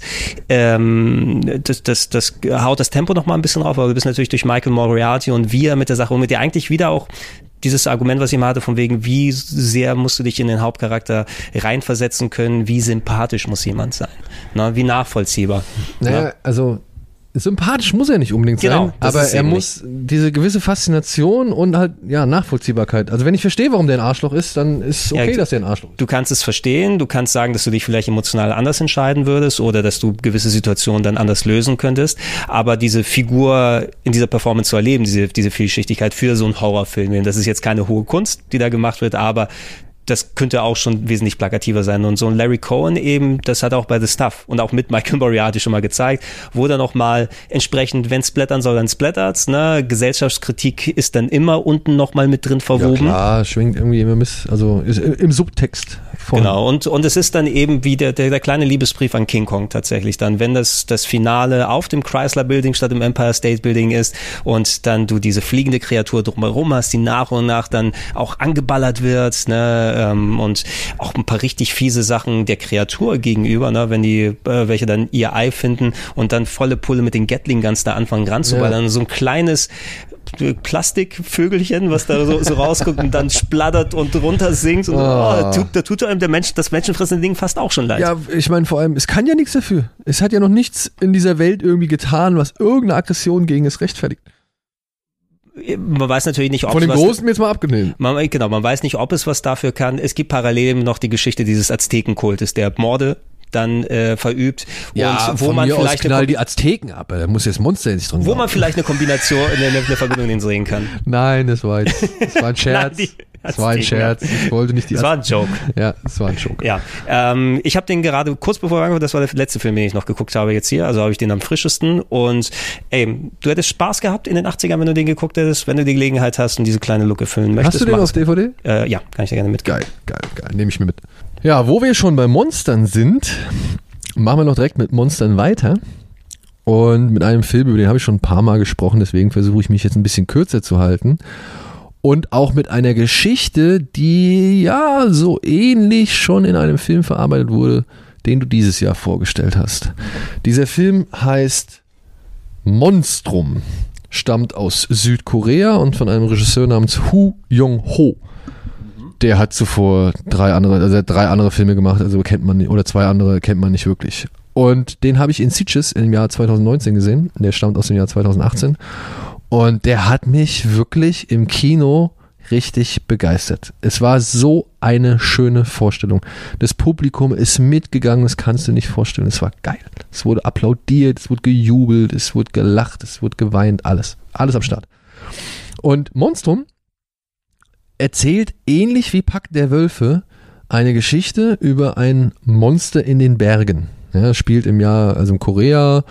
Es beginnt mit einer Rückblende. Wir wissen oder erfahren, dass die Pest oder irgendeine Seuche ausgebrochen worden ist in einem Dorf und äh, um das halt einzudämmen, Sind die Monster daran schuld? Muss jemand her? nein, um das einzudämmen, wurden die Dorfbewohner alle kalt gemacht. Ach so, ja, okay. okay. Ja, der König oder Kaiser hat gesagt, nee, ey, wir müssen die Seuche irgendwie in den Griff kriegen und das geht nicht anders, bringt die alle um. Daraufhin wurden die alle umgebracht und in eine Schlucht geschmissen. Nur ein Soldat hat es geschafft, ein kleines Kind zu retten. Der wird gespielt von Kim Jong-min. Ich muss das einmal ablesen, weil ich kenne diese Namen, also ich kann wirklich, das ist halt zu viel und zu schwer. Und ähm, der hat halt dieses kleine Mädchen gerettet, Jung heißt sie, und ist dafür aber halt schon am Hofe des Kaisers in Ungnade gefallen und wurde ins Exil verbannt, wo er halt Jung zusammen mit seinem Bruder aufgezogen hat. Jetzt setzt der Film ein paar Jahre später ein und die Nachricht macht sich breit, dass in den Bergen ein Monster umherzieht und halt die Dorf oder verschiedene Dorfbewohner oder Bauern oder sonst irgendwas alles abschlachtet. Und weil der Kaiser dahinter eigentlich eher so eine Art Intrige von seinem obersten Minister irgendwie vermutet, schickt er Kim Jong-min, also den, wie heißt der im Film? Ah. Ähm, Entschuldigung. Den, der heißt oh, Yun Kyum. Yun Kyum. Den schickt er halt los, beziehungsweise er lässt ihn an, an zum Hof rufen, um ihn halt auf die Mission zu schicken, um zu checken, ob dieses Monster wirklich existiert. Ohne dass der Premierminister davon irgendwas erfährt. So, ja. Und wie bei Pakt der Wölfe ziehen jetzt Bruder und äh, ich nenne ihn, wie nenne ich ihn? Jun. Ich nenne ihn jetzt einfach Jun. Jun und sein Bruder zusammen mit, der, mit dem Jungen, dem, dem Ziehkind, ziehen sie jetzt halt los und versuchen zu ergründen, ob Ob's es wirklich ist- ein Monster ist, ja. gibt oder ob das nur ein Trick war und Leute da einfach umgebracht worden sind, um das Land politisch zu destabilisieren. Hat's ja, auch Ja? schon mal gegeben. Hat's ja auch schon mal gegeben, so. Und ey, daraus entspinnt sich Pakt der Wölfe auf Koreanisch, ja, auch mit den politischen Untertönen, aber auch mit echt geilen Kampfszenen, mit einer etwas besseren monströsen Kreatur oder beziehungsweise mit etwas besseren CGI-Effekten. Kann man, kann man da hoffen, ja, vom Jahr 2018. Genau, genau. Und ey, mit einem, mit einer Sympathie. Das ist wirklich geil gewesen, weil Jun und sein Bruder ist original Bud Spencer und Terence Hill so, ja. Also die, die, die frotzeln sich gegenseitig die ganze Zeit irgendwie an und machen sich eigentlich nur runter oder, oder dissen sich irgendwie. Und gleichzeitig versuchen sie nebenbei noch einen Jungen zu erziehen, die aber inzwischen schon echt erwachsen ist, die dann wiederum Interesse an einem Soldaten entwickelt, den der Kaiser losgeschickt hatte, um Jun an den Hof zu holen, ja. Also so ein junger Offizier oder Soldat, der ist so der vierte im Bunde. Ja, und die vier ziehen halt los und versuchen diesen Fall zu ergründen. Und das ist, zum einen ist es Detektivgeschichte, zum anderen ist es Martial Arts, äh, ja, Schwertkampf-Epos und es ist zum anderen auch echt Monster-Horror. Ja, oder Monster, Monster-Action, sagen wir so, Monster-Action. Und nicht zimperlich, also da wird auch schon mal, da werden auch schon Leute irgendwie zermanscht oder so, also wirklich vom, vom Monster irgendwie in den Boden gepuncht so.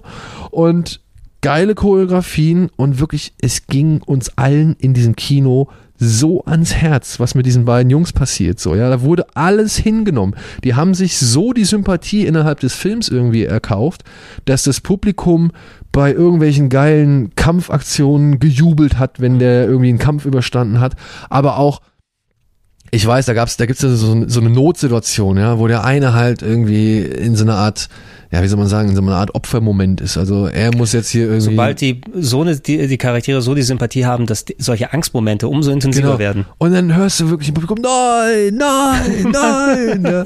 Und, und ey, wirklich, und dann gibt's auch so Rettung in letzter Sekunde Momente, ja. Da haben die Leute einfach gefeiert. Sie haben wirklich gefeiert, eben weil sie es diesen Figuren so gönnen. Jetzt könnte man natürlich immer sagen, ja, ist ja billig oder ist feige oder keine Ahnung, ist nicht konsequent genug hier und da, wenn du sowas siehst.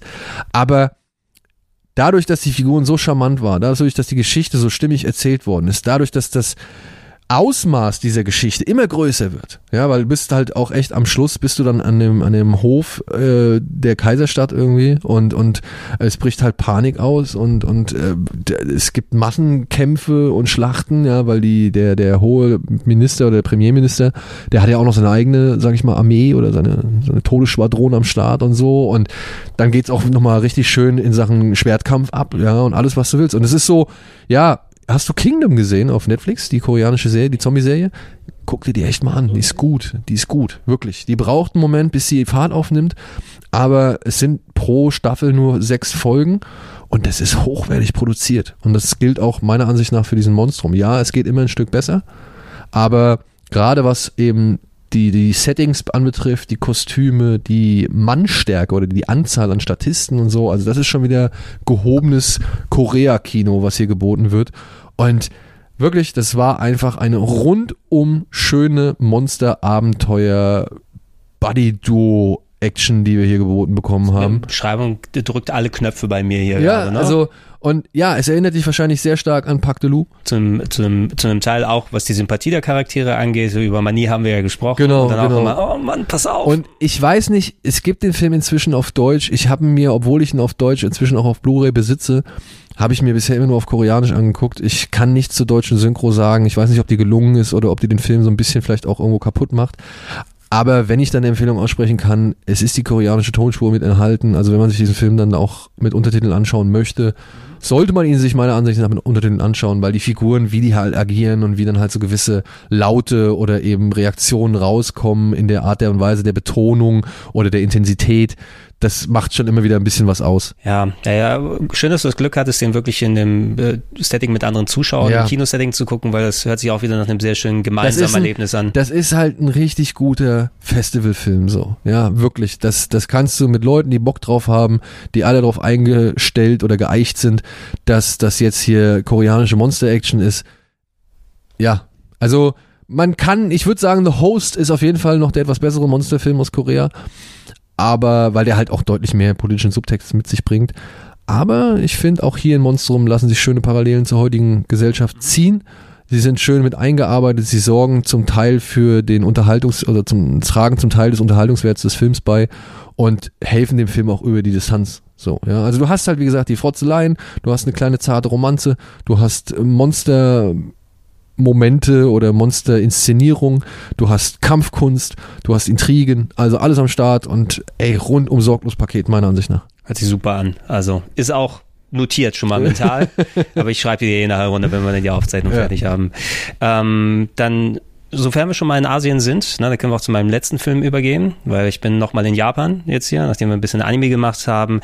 Äh, über den habe ich schon länger nachgedacht, dass ich ihn hier im Oktober hier mit drin habe, weil es so ein Kultklassiker ist, kann man sagen, der auch erst viele Jahre nach seinem japanischen Release, ähm, ist nämlich in den 70ern entstanden, auch durch Criterion Releases und einfach so dieses, dieses Word of Mouth, also so, so eine Art ganz speziellen Status erhalten hat und das Filmcover ist bei vielen vielleicht auch nochmal hängen geblieben und den habe ich heute dann auch nochmal geguckt neben Q, ne, damit ich so aufgefrischt bin für das ähm, Gespräch hier. Ich weiß nicht, ob du es eventuell schon denken kannst. Äh, es ist ein Wort, es ist ein englisches Wort und es heißt House.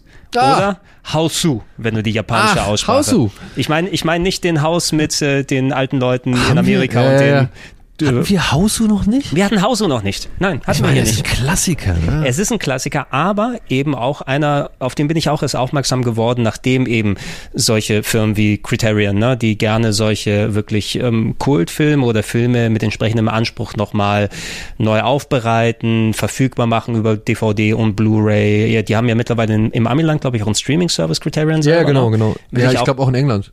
Muss man checken, wenn das mal irgendwie, wenn er von hier abonnierbar ist oder verfügbar, wenn das so in der Qualität und in der Auswahl der Filme, na, weil die haben dann also wirklich die Auswahl ist deliziös. Ja, ne, also ja. hätte ich hätte ich mega viel Bock drauf. Bei Haus oder Haus so ist Haus es ist es eben so, es ist vielleicht einer der surrealsten, fröhlichsten Horrorfilme, die ich gesehen habe, auch in seiner Darstellung.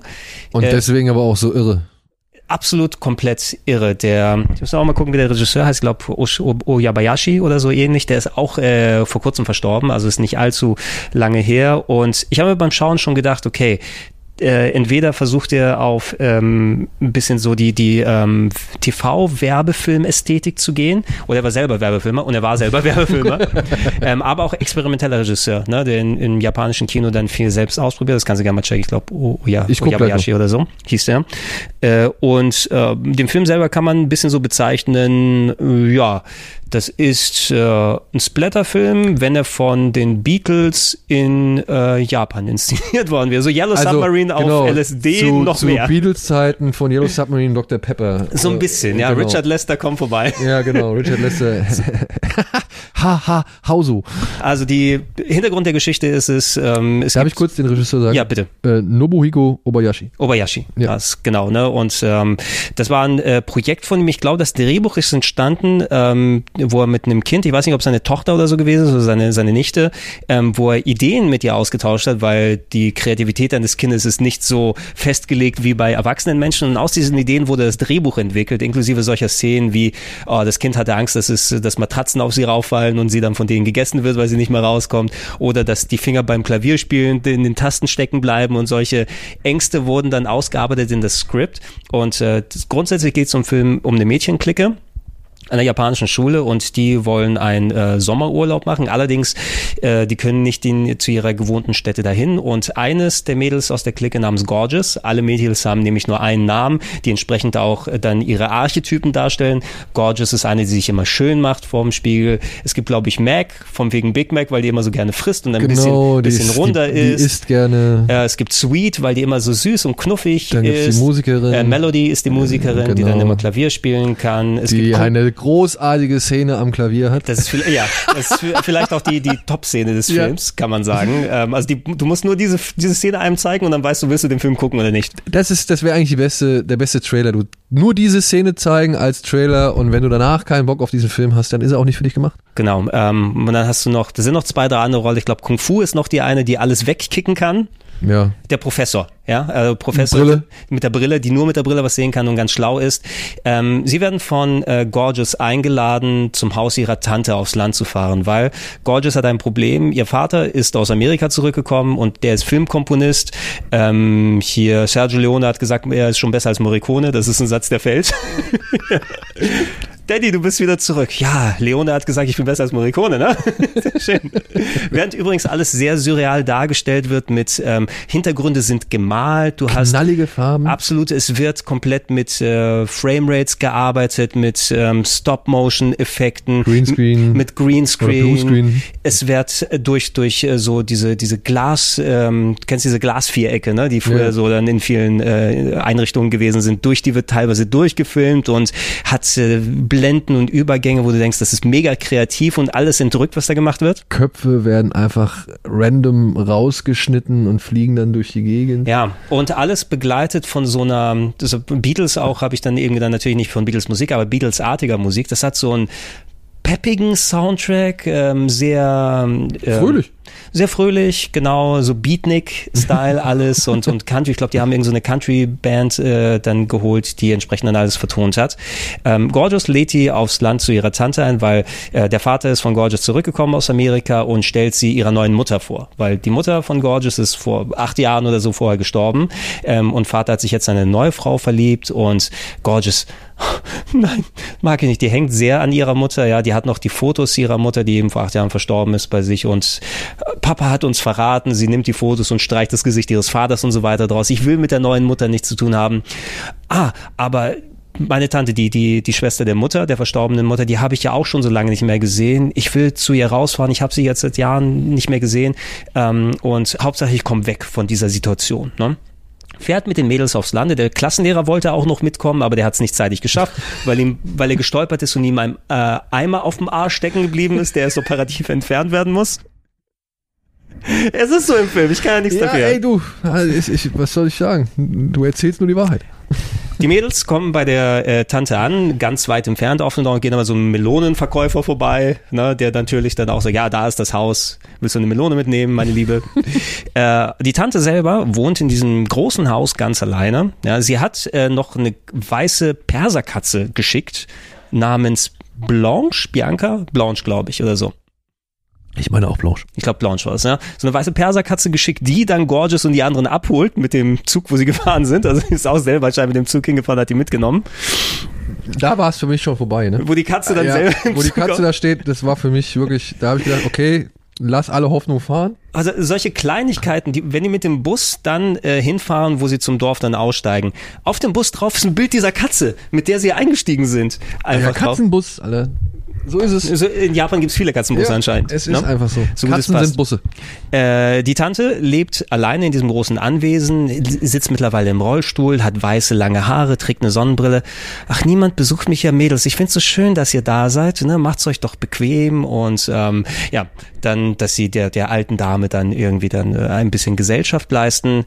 Das Problem ist, ich will nicht vielleicht zu viel um die Begebenheiten, um die Tante und die anderen Sachen äh, verraten, aber in diesem Haus ist nicht alles so, wie es scheint. Genau. Und es entwickelt sich ein, Es entwickelt sich ein Splatterfest, nennen wir es mal so. Ja. No? Ähm, ein knallbuntes. ein knallbuntes, fröhliches. genau. Es gibt also durchaus sehr blutige Effekte drin, wobei die immer so den, den Touch des Handgezeichneten dann haben. Ja, also man muss Also fliegen- sagen, sie sind alles andere als erschreckend. Genau, du siehst mal, du siehst einen abgetrennten Kopf, wo dann noch so das Blut darunter trieft, aber dieser Kopf macht nichts anderes, als einem anderen Mädel in den Arsch zu beißen.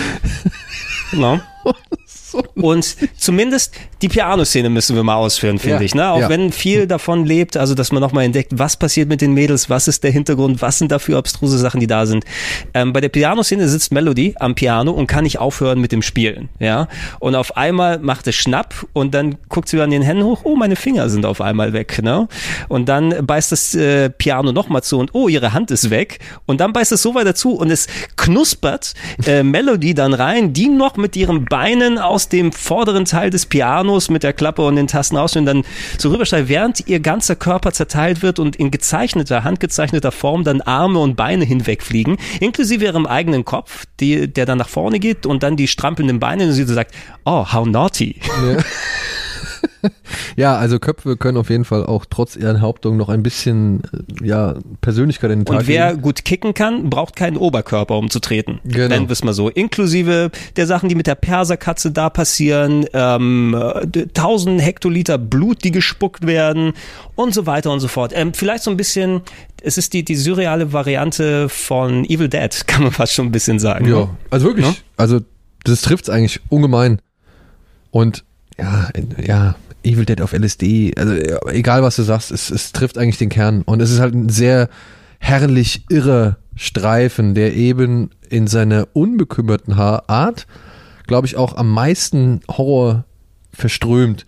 Weil er eben halt das alles so, das wird ja nichts wird ja dahinter fragen. Nee, da, da wird ja auch nicht. gar nicht großartig auf irgendwas reagiert. Für die ist dieser ganze, ganze Irrsinn, ist für die einfach hihihi und, und, und ja, ist halt einfach da und wird nicht, keine Ahnung, in, in so Schrecken umgesetzt. Ja, und rein von der Grundidee, dass du dann hier Geistergeschichten, irgendwelche ab alten Sachen von, von vielen Jahren, die dann ein Fluch auf sich legen, whatever, das wird ja tausendfach in asiatischen Filmen umgesetzt. Und in den Händen von einem anderen Regisseur, ne, ähm, könnte dieses Drehbuch auch ein mega harter Film werden, ne, entsprechend. Und das kannst du ja auch gruselig, stimmungsvoll inszenieren.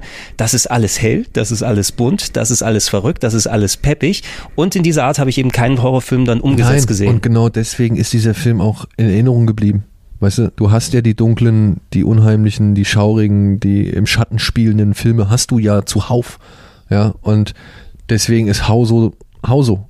Ja, also deswegen ist der bekannt, berühmt und, und beliebt. Und ja, ich weiß nicht, den, den kann man sich auch nicht anders vorstellen. Nee, nee, ähm, Du hast häufig ja mal gehabt, dass äh, Werberegisseure dann auch ins, ins Genrefach gegangen sind. Markus Nispel, ne, Nispel, ist, auch, ist auch zum Beispiel aus der Werbung gekommen, wobei der äh, die, die, solche Ja, oder oder auch Michael, Michael Scots- Michael Bay doch auch oder Ja, nee, oder die- Musikvideos, Musikvideos, Werbevideos, sowas in der Form. Werbevideos, die Scots ja auch. Die Scots auch, die dann entsprechend einen Stil, ein Tempo an den Tag legen bei ihren Filmen. Allerdings bei, bei House sehe ich eben die deutlichste Verbindung, dass sich das auch in der Sprache, wie dieser Film dann ähm, seine Geschichte trans, äh, transportiert, ist am deutlichsten zu sehen, ne? Und nicht nur einfach an der Geschwindigkeit und wie oft wird gecuttet und äh, wie Nee, der lässt ja auch ewig lang stehen oder oder es sieht, also wirklich, man nochmal vielleicht als Warnung, was wir hier so als lustig und, und worüber, worüber wir uns beömmelt haben, das sieht zum Teil schon dilettantisch aus. Ja, Ja, also das kann man jetzt auch nicht wirklich von der Hand weisen. Es ist, es ist ein Film aus dem Jahr 77 und ähm, ich hatte noch mal ein bisschen danach gelesen, eben nachdem ich noch mal geguckt habe und ja, die haben einfach Effekte ausprobiert, die es vorher so nicht gemacht haben. Die haben einfach mal gemacht und dann auch die Effekte sind nicht alle geworden, wie der Regisseur sich das erhofft hat. Ähm, aber sie haben einfach mal gemacht und geguckt, was Genau. dabei wird. Und dann haben sie das als, als Happy Accident genommen.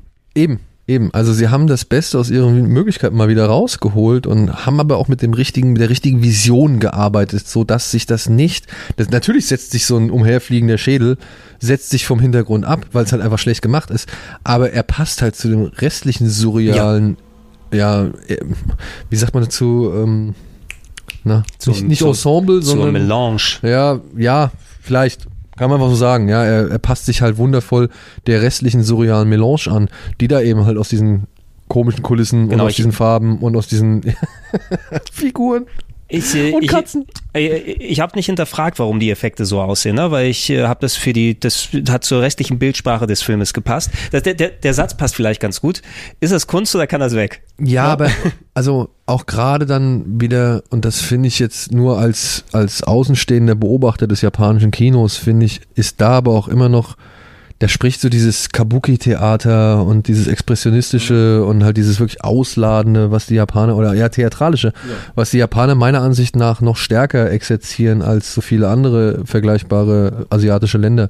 Also, Klar, die Chinesen, die schreien auch mal gerne durch die rum, und aber bei den Japanern ist das alles immer noch eine Spur, weiß ich nicht, für mein Empfinden einfach ein Tick lauter.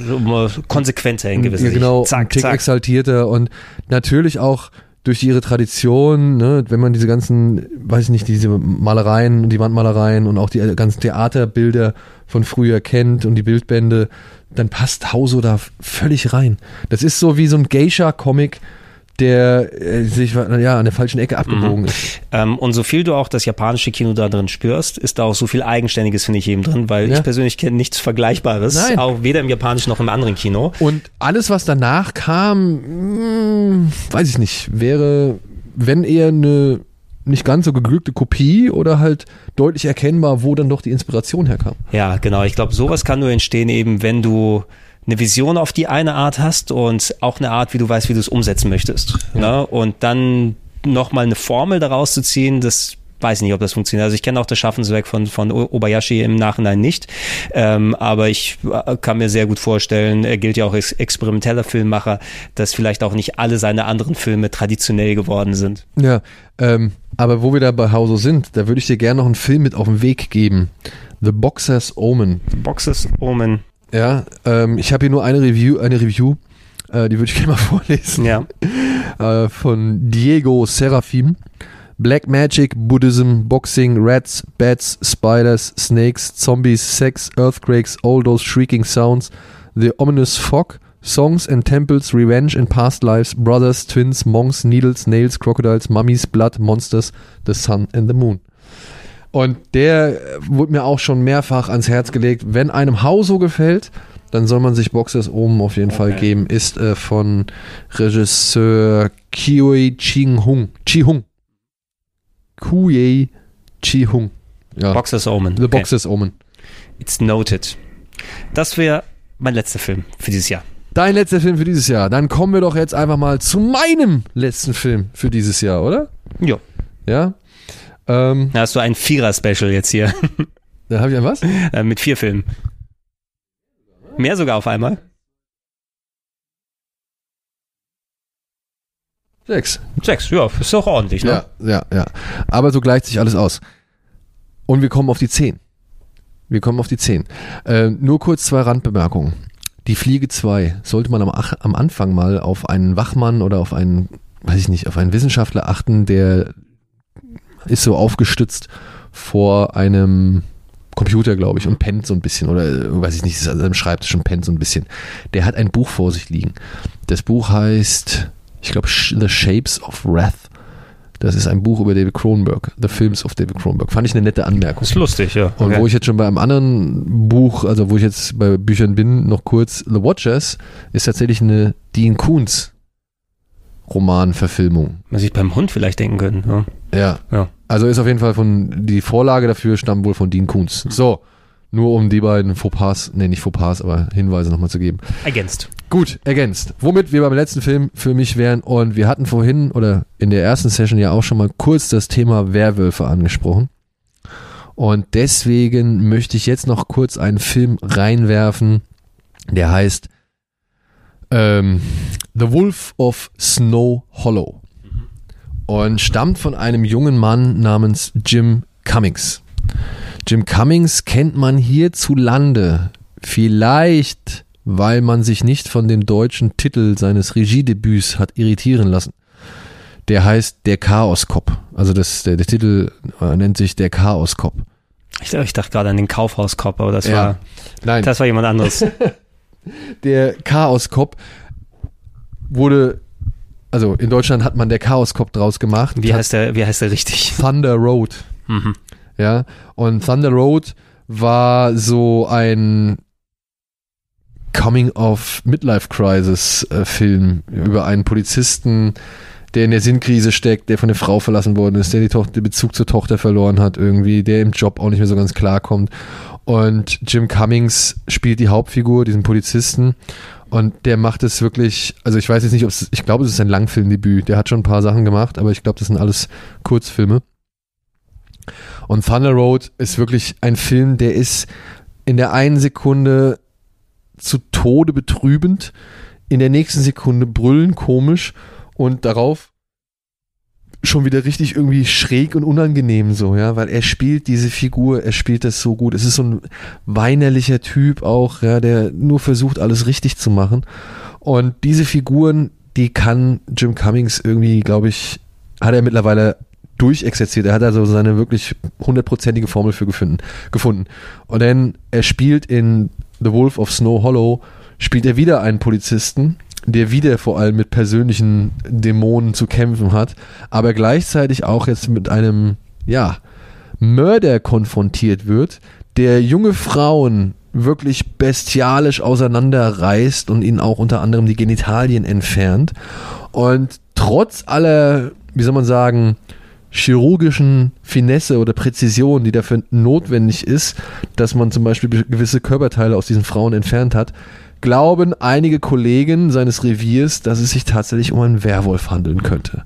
Und jetzt muss dieser Polizist, ja, das ist halt für ein, also für ein, für Cumming ein, für Cummings ein typisches, ja, ist ein bemitleidenswertes Beta-Männchen, das halt, ja, an seiner eigenen Gutherzigkeit und sich selbst immer wieder gnadenlos scheitert.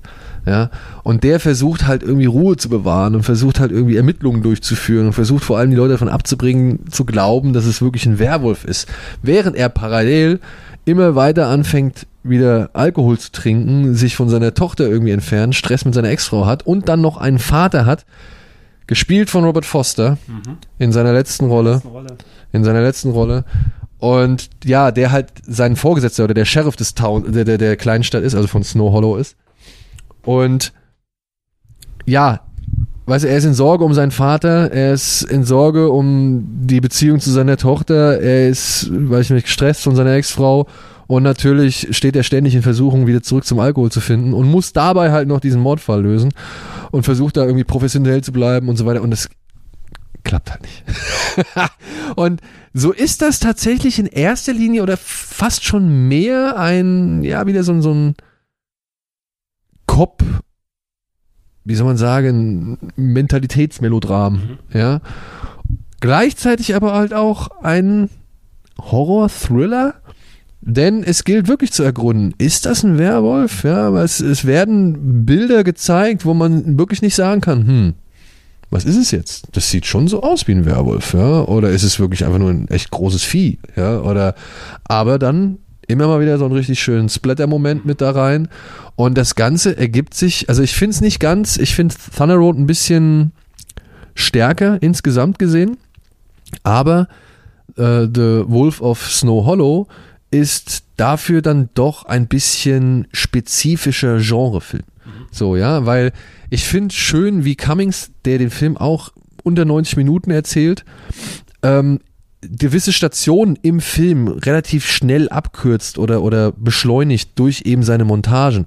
Also du siehst die Verzweiflung von etwas, während parallel eigentlich noch die Reaktion auf etwas, also die Verzweiflung über etwas wird parallel geschnitten zur Reaktion auf etwas, auf einen Tatort oder sonst irgendwie was. Und da gibt's drei, vier so Phasen in diesem Film, wo halt immer wieder Ermittlungen gezeigt werden, dann die Verzweiflung über die Ermittlungen oder halt eben die überhaupt erst äh, Reaktion die zur Ermittlung geführt hat oder die Aktion, die zur, zur Ermittlung geführt hat. Das kann man vernünftig, das wird vernünftig verdichtet damit. Das finde ne? ich wird, das wird richtig schön verdichtet so, ja. Und also so gesehen ist der Film dadurch ein wenig schwungvoller, hält sich nicht mit den üblichen Stationen so lange auf. Muss man ja sagen, in einem Werwolf-Film gibt es natürlich immer die üblichen Zweifler und es gibt jo, natürlich immer klar. die Leute, die sagen, es ist so und so und dann brauchst du natürlich die Szenen, die Kills, um zu weiter die, die Neugier des Zuschauers zu schüren.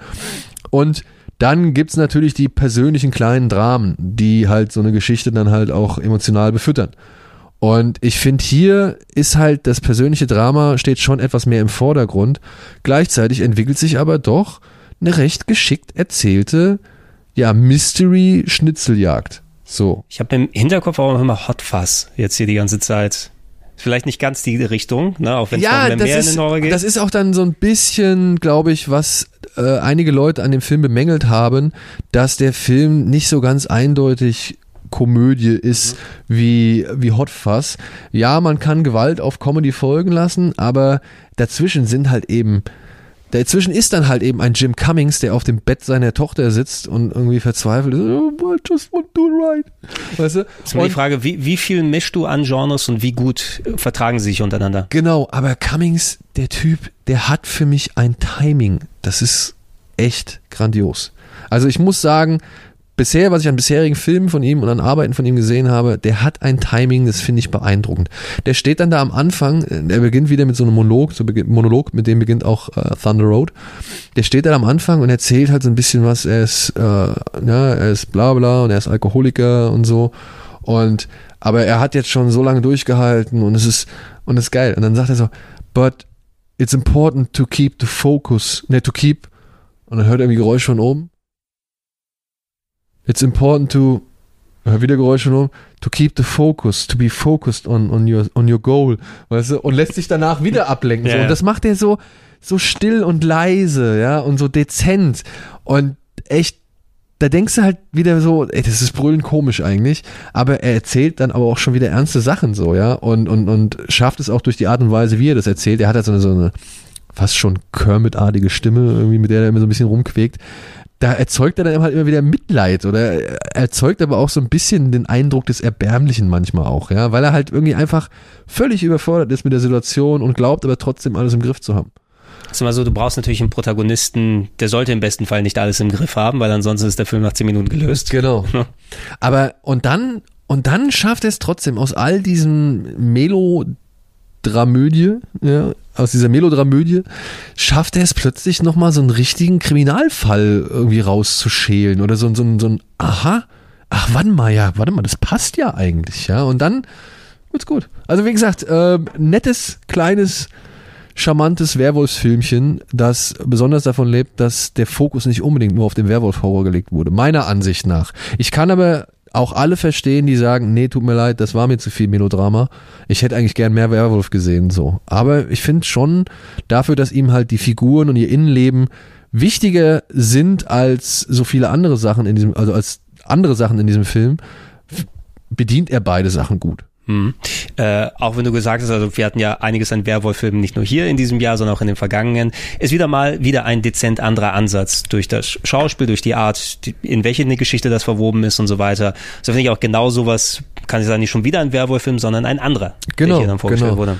Wir hatten, wir hatten diesen Wehr, der so ein bisschen mit Found Footage gearbeitet hatten. Wir hatten Wolf Cop, der ein bisschen in die Trash-Richtung wieder gegangen hat. Dann fand ich diesen Game of Werewolves, ich glaube, es war ein Spanier. Den fand ich auch, den fand ich auch echt unterhaltsam. Das, der war ein bisschen trashig so, ja. Das, der hat ist, aber, das ist Game of Thrones von der Sicht der Wölfe aus, oder? ja, nicht ganz, aber es ist halt so ein, wirklich, da kommt ein ganzes Rudel Werwölfe, fällt über so ein Dorf her. Und dann gibt's noch so einen auch, der etwas geerdeter ist, dessen Name mir jetzt aber nicht mehr einfällt. Aber irgendwas mit Bites, glaube ich. Also der, der Titel schließt nicht unbedingt auf einen Werwolf-Film, aber da komme ich jetzt nicht drauf, ist auch egal. Aber man muss auch mal sagen, Werwolf-Filme kriegen wir jetzt auch nicht gerade jede Woche irgendwie drei, vier Stück hinterhergeschmissen oder da taucht auch vielleicht erstmal alle drei Jahre erstmal einer auf. Und dementsprechend habe ich mich sehr gefreut, dass dieser Werwolf-Film eine gewisse Ernsthaftigkeit, eine gewisse Lächerlichkeit und dann aber auch eine gewisse Härte versprüht. Und dann am Ende sogar noch, ja, den, den, den, die Lust am Miträtseln liefert so, ja, dass du halt denkst, okay, passt das, passt das nicht? Und ist es so, ist es nicht? Und könnte es so sein, könnte es nicht so sein? Und das hat Spaß gemacht bis zum Ende. Ich bin froh, dass ich eher auf solche Filme jetzt gehen kann, also weil die alles schön ausgeführt ist, äh, nicht nur, ähm, anstatt jetzt, wenn das äh, Universal ähm, Universe, also das Universal Monster Universe dann, Wolfmensch, ne? Aber Ja, wohl, da bin ich ja gespannt hier. Ryan Gosling als Wolfman oder wie? Oder soll das, soll das jetzt noch kommen? Also- weil ich weiß ja, die Mumie war ja mit, Flop, Flop, Flop. genau, und da haben sie es ja eingestellt, das äh, Genau. Universal Movie Monster. Aber sie haben Universe. ja tatsächlich durch äh, der Unsichtbare den, den mit, mit Zählt das zu dem Monsterverse? Naja, was heißt es zählt zu dem Monsterverse? Das ist halt der Weil der war ja, der, der ist ja ganz gut, ne? Genau, also der ist schon, der ist schon echt gut. Ich Ja. mag halt auch Elizabeth Moss, die finde ich echt gut. Ähm, Es hilft, wenn man gute Schauspieler hat. Genau, es hilft, wenn man echt gute Schauspieler hat und vor allem die das auch echt glaubwürdig verkörpern können, dass dafür, dass dir da eine Geschichte erzählt wird, die eigentlich nur aus der Perspektive einer einzelnen Person kommt und die du halt schon eigentlich in Frage stellen könntest, aber es gar nicht machst. Ja. Und ähm, damit sind sie gut gefahren. Und ich glaube, dass jetzt diese ja eher anderen Ansätze, weil der der Invisible Man oder der Unsichtbare, der hatte ja schon auch einen deutlich feministischen Ansatz oder oder, oder auch, auch patriarchkritischen Ansatz so. Ja, der hat es auf jeden Fall mehr, sagen wir mal, aus der Geschichte gemacht, außer ist unsichtbar und macht Leute, wenn wir wieder bei Hollow Man, holy genau, shit. genau. Er wird unsichtbar und direkt damit automatisch irre. So, wo du halt Ja. denkst, ja, okay, Mm. nee, warum? Gib mir doch einen vernünftigen Muss, Grund. muss vorher schon irre gewesen Ja, sein. genau. Oder du wirst nicht irre, das wäre ja auch mal was. Ja, oder du bist nicht irre. Und das ist ja das Ding, das schöne Ding, womit ja auch dann äh, der Unsichtbare spielt. So, Mhm, ja. mhm. Und ich glaube, die haben jetzt äh, die Lust gefunden, eben diese neuen Stoffe mit ja eher gesellschaftsaktuellen Themen aufzugreifen und mal einen anderen Ansatz zu wagen, anstatt wie Vorbild Marvel ein Universum aufzuziehen, in dem alles miteinander hängt und alles irgendwie möglichst fantastisch ist und so. Das große, es führt zum großen Meetup, wo dann alle dann Super Dracula bekämpfen am Ende. genau, genau. Oder es gibt die Monsterverse Avengers. Wie, wie, wie, der, wie der Van Helsing-Film, der nie entstanden ist, ne? Gott sei Dank. Gott sei Dank. Daniel, ich danke dir. Danke. Gregor, für die Einladung. Es hat Ja, mir sehr viel Spaß gemacht. Immer mal wieder, auch wenn wir das eine Jahr ausgelassen haben jetzt, wir haben es ganz am Anfang nochmal ausgeführt, jetzt mal gucken, wie viel haben wir jetzt? Wir haben fast drei Stunden, äh, auch heute, also sind wir bei in Richtung fünfeinhalb bis sechs für unsere 20 plus Filme, plus den Stuff, den wir von 2018 hatten, der noch dazu gekommen ist. Ja. Also nochmal sechs, sieben Stunden äh, Das ist hoffentlich Entschädigung. Es ist hoffentlich Entschädigung für das Jahr, das ausgefallen ist. Und ähm, wir bedanken uns aber auch an bei euch allen da draußen natürlich nicht nur, ähm, dass ihr bis hierhin zugehört, zugeschaut habt, sondern einfach auch dieses äh, die Treue. Genau, wir freuen uns ja auch sehr darüber, dass wir, äh, wir haben Spaß beim Produzieren, wir haben Spaß einfach diese Filme nochmal zu sehen, nochmal uns ins Gedächtnis zu führen, aber das mit euch auch zu teilen. Ne? Genau, genau. Und wenn der ein oder andere dadurch echt einen schönen Filmabend irgendwie mitgenommen hat und das ist schon, glaube ich, allen, ja, das reicht schon, um zu wissen, warum man das hier macht. Eben, und äh, die Nächte werden ja eh nicht kürzer in der nächsten Zeit, wo ihr euch das anhört. Es ist noch viel Gelegenheit, schummrige Nächte mit schummrigen Filmen. Genau, und wir verbringen. müssen ja vielleicht wieder halt alle etwas mehr zu Hause bleiben und können halt eben nicht so viele Sachen machen, die wir vorher einfach so ganz selbstverständlich gemacht haben. Da ist der ein oder andere Filmtipp vielleicht ja auch nicht so verkehrt. Deshalb hoffen wir mal, wenn es irgendwann wieder möglich ist oder war auch sehr schön mit euch, der Community dann draußen diese Veranstaltung zu haben. Ne? Ich habe ja auch mit euch dann mal Horrorfilme da geschaut. Ne? Ähm, was war es noch? Äh, The Visitor? Nee, The Visit. The Visit. The Nee, Visit. The Visitor war der, der andere. Nicht unbedingt der beste, Nee, unbedingt, aber, es war ein aber lustiges Erlebnis mit der Community zusammen. The Happening und Legende von Argen auf jeden Fall wieder ein Schritt in die richtige Richtung. Und wo wir das machen, natürlich durch die ganzen Sachen der Release des zweiten Halloween-Reboots verschoben, also des Nachfolgers. Den ersten durfte ich ja auch nochmal gemeinsam mit euch gucken damals. Habe ich dich vertreten. Ja. Das war ganz nett, dass ich das Dankeschön, dann mal mache. Dankeschön. Gern, gern geschehen dafür. Äh, aber genau das, ne? Und ihr habt zusätzlich mit den Filmen, die dieses Jahr dazugekommen sind, immer noch die 100 plus Sachen, die wir in den vergangenen Jahren gemacht haben. Und da habe ich auch gesagt, ich bin nach und nach dabei, das noch vernünftig nochmal aufzuarbeiten, dass ihr die Playlists habt, dass ihr es als Podcast-Version habt zum Anhören. Und äh, hier nochmal habt ihr es jetzt auch über Plausch und Reform kennengelernt. Äh, für die Leute, denen das bisher nicht bewusst war, dass wir so viel in Sachen Horrorfilm extra noch gemacht Und haben. vielleicht gibt's ja dazu auch nochmal ein Video. Wir haben es ja sicherheitshalber auch nochmal. Genau, wir haben sicherheitshalber alles dann aufgenommen. Der eine Rechner läuft, das ist ein extra Mikro da noch. weil Ich kann mal hier, ich zieh mal rein. Schaut euch mal hier an. Na, da läuft extra nochmal ein extra Mikromix. Ja, diesmal konnte nichts schief gehen. Diesmal konnte weniger schief gehen. Oder weniger schief gehen, sagen wir es so. Mal nicht den Teufel an die Wand. Nee, So- ihr Scheiße, das ich hören nicht jinxen. Also Leute, Deswegen, vielen Dank. Wir verabschieden uns mit dem Schock, Schock, Schock. to, to, to. Bär, Bär, Bär. Fünf. Tschüss. Ich habe auch schon die fünf gemacht beim Tschüss. Ah, ja, tschüss. Ja.